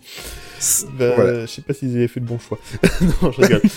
non, après voilà, je pense qu'il y, a- il y a encore des, il y a encore des choses euh, que je dois même corriger parce que j'ai trouvé d'autres trucs ou des trucs qu'il faut que je, qu'il faut que j'enlève parce que c'est beaucoup trop polémique. J'ai fait, une, j'ai fait une partie, je sais pas si tu l'as vu, sur les fans Disney qui est plutôt, euh, plutôt sèche parce que je ne supporte pas les Oui. fans Disney. Je préfère les passionnés. J'ai compris. je ne supporte pas les gens qui qui, qui connaissent par cœur une chorégraphie, qui la, qui la, qui la font, euh, qui la font Ouais. sur, sur, sur, sur, sur, euh, Central Plaza. Et qui, enfin bref, je ne supporte pas les hardcore. et, euh, voilà, je me suis fait inviter, maintenant je vais me faire démonter. Oh non, non, mais pas du tout, je suis dans le même genre. Je, je tiens juste à signaler Honnêtement, que dans un live, ouais, et dans un live euh, YouTube, euh, Tony nous a avoué connaître encore la, la non, non, non, non, chorégraphie non. de Catching the quand j'étais petit, je la connaissais. Mais Ah. à, à ma, à ma décharge, j'avais euh, quoi, euh, 10 ans. j'avais le droit à cet âge-là. Donc t'avais Et il a 10 pas voulu nous la faire pendant donc le je- live. je- Il a pas Je, je ne saurais, je ne saurais. Bah, de toute façon, on avait des problèmes. Tu, tu sais bien, les lives, on a des problèmes avec les caméras. avec la caméra, C'est ça. pas de ma faute. Mais attends, t'avais 10 ans, je n'étais pas né, c'est ça Mais si, si, si, si, puisque c'était en 98, euh, mes 10 ans, donc si, tu étais né. tu étais jeune, mais tu étais né. Excusez-moi, j'ai pas connu l'humeur de Berlin. J'ai pas été contemporain très longtemps. Pas autant qu'Olivier, en tout cas. Euh, donc non, voilà, il y aura encore des choses à changer. Ce serait, vraiment un rêve de pouvoir, euh, de pouvoir publier ce truc. C'est ce qu'on a... Quand je, quand je l'écrivais, euh, j'ai eu beaucoup de contacts avec euh, Jérémy Noyer. C'est une personne que je remercie énormément. Enfin, c'est euh, voilà, c'est vraiment une la pointure, une des pointures actuellement en France sur euh, l'univers Disney de manière générale, et même sur la Mm. musique parce qu'il est docteur en musicologie. Et euh, je conseille même de, de lire ses livres. Enfin, ces trois entretiens avec un vampire, euh, je trouve Ah ça, oui, tout à fait. je trouve ça génial. Et un jour, il me l'a dit, il m'a dit, Tu- pourquoi pas euh, le faire en livre? Bon. Maintenant, je vais attendre d'être titularisé à la fin du mois, me laisser 2-3 ans, et puis euh, un jour ou l'autre, je le ferai. Comme un jour ou Bah, l'autre, reviens je, dessus et- je, je ferai une thèse sur, sur le sujet. Je ne veux surtout pas m'arrêter. Ah, c'est cool. Ok. C'est bien. bah écoute, encore une fois, merci d'être venu dans le podcast. C'est moi qui vous c'était- remercie. C'était vraiment super. Vraiment génial. Euh, tu peux peut-être juste nous rappeler, du coup, bah, pour te faire un peu de pub. Comme ça, tu auras plus que trois personnes. Euh, nous rappeler un peu euh, où on peut te retrouver. euh. Euh, Facebook, Twitter, c'est Musicland33. Donc Musicland, euh, M-U-S-I-C, euh, M-U-S-I-C-L-A-N-D 33. Euh, 3333, hein, bien sûr. Pardon. Euh, sur euh, YouTube, c'est... Pardon. Euh, c'est comment, non, comment- c'est pas 33 chez vous, c'est quoi euh... Non, c'est 33 aussi. non, euh. C'est c'est 23. enfin, non, Oh, c'est bizarre que chez nous, c'est... 23 pour les Français. Chez nous, c'est pas 30 30-10-3. Ouh, ça devient compliqué là. 98. euh. Et, euh, donc euh, Musicland 33 sur YouTube c'est Maxime Pro Pro P R O I X. De toute façon, vous retrouverez aussi tous les liens dans, dans l'épisode. hein. Je remettrai les liens. Et sur le blog. Et le site. sur le blog, ouais, pour que les gens te retrouvent. Et euh, sur euh, Instagram c'est PRX Maxime parce que c'est mon compte perso. Voilà. Je crois que c'est Eh ben, j'ai écoute, fait. J'ai un super. site, euh, site que j'essaie d'alimenter euh, comme je peux, euh, musicland.home.blog. J'essaie d'alimenter comme je peux, même si en ce moment c'est un petit peu compliqué. Et puis voilà. Eh ben, écoute, merci. Euh, merci à tous de nous avoir écoutés une fois de plus euh, sur euh, ce podcast. Ben voilà, si vous nous écoutez, vous savez déjà où nous retrouver. Hein, euh, par contre, comme d'habitude, si jamais vous ne vous ne souhaitez nous trouver sur une autre application, sur un truc, euh, n'hésitez pas à nous le dire. On, on- on sera une joie de- d'essayer de, trouver le moyen de se faire référencer ailleurs, parce que c'est pas facile sur les podcasts. Euh, on aurait dû se mettre sur YouTube, c'est beaucoup plus simple. Ouais, sur l'ICOS, l'ICOS AOL et compagnie, on peut plus rien faire. hein, je suis désolé. Ouais, non, là, désolé, Ouais. ça n'existe plus, c'est- compliqué. Euh, donc voilà, donc... Caramel, ouais. oui. Mais par contre, si, si jamais vous avez des problèmes pour nous écouter, il y a toujours le site web où il y a un lecteur intégré, euh, et vous avez là aussi tous les liens vers euh, tous nos réseaux euh, sociaux, tous les, enfin, tout, tout ce qu'on fait. Il y a, tout, tout est centralisé là-bas, donc euh, vous pouvez tout retrouver là-bas. Euh, et, puis, Et en plus, euh, On est sur les réseaux sociaux. Oui, en plus on est sur les réseaux sociaux comme euh, comme notre ami Max. Euh, on est sur Facebook, on est sur Instagram, on est sur Twitter, on est sur YouTube. euh, on a le compte commun Main Street Actu, mais on a également euh, le compte perso de chacun où on communique aussi pas mal.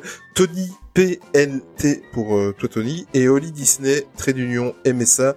Euh, en ce qui me concerne, comme à chaque fois euh, qu'on reçoit un invité, c'est à lui que revient l'honneur de, de choisir la musique de fin. Tu en as déjà parlé un petit peu tout à l'heure. Euh, Aujourd'hui, tu nous as choisi Farewell, euh, donc euh, de Pocahontas, Mm. évidemment écrit par le, le géant, euh, celui à qui je voue un culte euh, sans borne, Alan Menken. Euh, pourquoi as-tu choisi euh, Pourquoi ce choix en fait? Parce que en gros, tu avais trois choix et on a sélectionné celui-là, mais euh, pourquoi celui-là? J'avais choisi euh, Farewell de Pocahontas, Une nuit sur le Mont Chauve et la suite avec l'Ave Maria, Oui. l'Ave- Maria de Schubert, donc la dernière séquence de Fantasia. Et le dernier, c'était Le Sacre du Printemps de Stravinsky, qui se situe aussi dans, dans Fantasia. Ouais. Alors, les trois choix, Une nuit, Une nuit sur le Mont Chauve et puis euh, l'Ave Maria de Schubert, parce que c'est vraiment des œuvres, une œuvre euh, majeure, importante, et puis magnifique, que j'ai eu l'occasion de diriger. euh, de diriger au conservatoire de Reims euh, il y a pas longtemps pour la formation de travail parce que je suis en étude de direction d'orchestre. Le Sacre du Printemps, c'est ce qu'on est en train d'étudier en ce moment en, direction d'orchestre et c'est une œuvre qui est très sous-estimée auprès du- d'un public populaire. Enfin, c'est pas négatif, hein, populaire. Euh, et c'est une œuvre qui peut paraître un petit peu barbare, mais c'est super à écouter. Puis au final, Farewell de Pocahontas, parce que un, un jour, j'avais trouvé la- la- l'album de Pocahontas à la Fnac, je l'ai acheté et je me suis dit tiens je vais écouter la dernière piste parce que j'adore écouter les dernières pistes des, des dessins animés Disney. Ouais. Et euh, parce que c'est souvent les plus belles et je l'ai écouté et je suis waouh j'ai pris une claque. et euh, je pense que c'est vraiment l'œuvre euh, qu'il faut absolument avoir entendu au moins une fois chez Disney dans tout ce qui est musique instrumentale. Ok, bah parfait. Bah, c'est un excellent choix et en plus ça fait partie des musiques que j'écrivais tout à l'heure, qui appuient sur euh, certains sentiments et qui vous fait ressentir, euh, qui vous fait voyager en fait. Mais écoute, encore merci d'être venu. Euh, on va en rester là. Merci Max, à très vite. Oui, merci à vous. Merci Tony et on se retrouve bah, dans 15 jours pour le, le prochain numéro. Euh, ciao ciao et surtout n'oubliez jamais que le plus important c'est de garder son âme d'enfant. Bonne soirée. Ciao ciao. Salut à tous. Salut.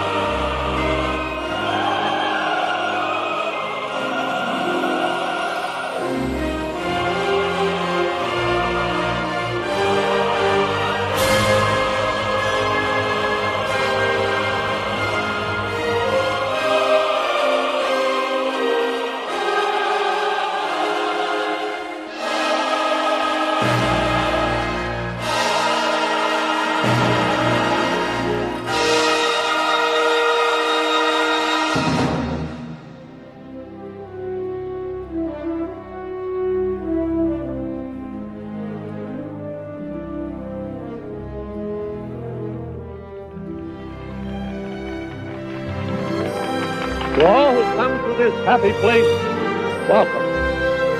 Disneyland is your land. Here age relives fond memories of the past. And here youth may savor the challenge and promise of the future. Disneyland is dedicated to the ideals, the dreams, and the hard facts that have created America, with the hope that it will be a source of joy and inspiration to all the world. Thank you.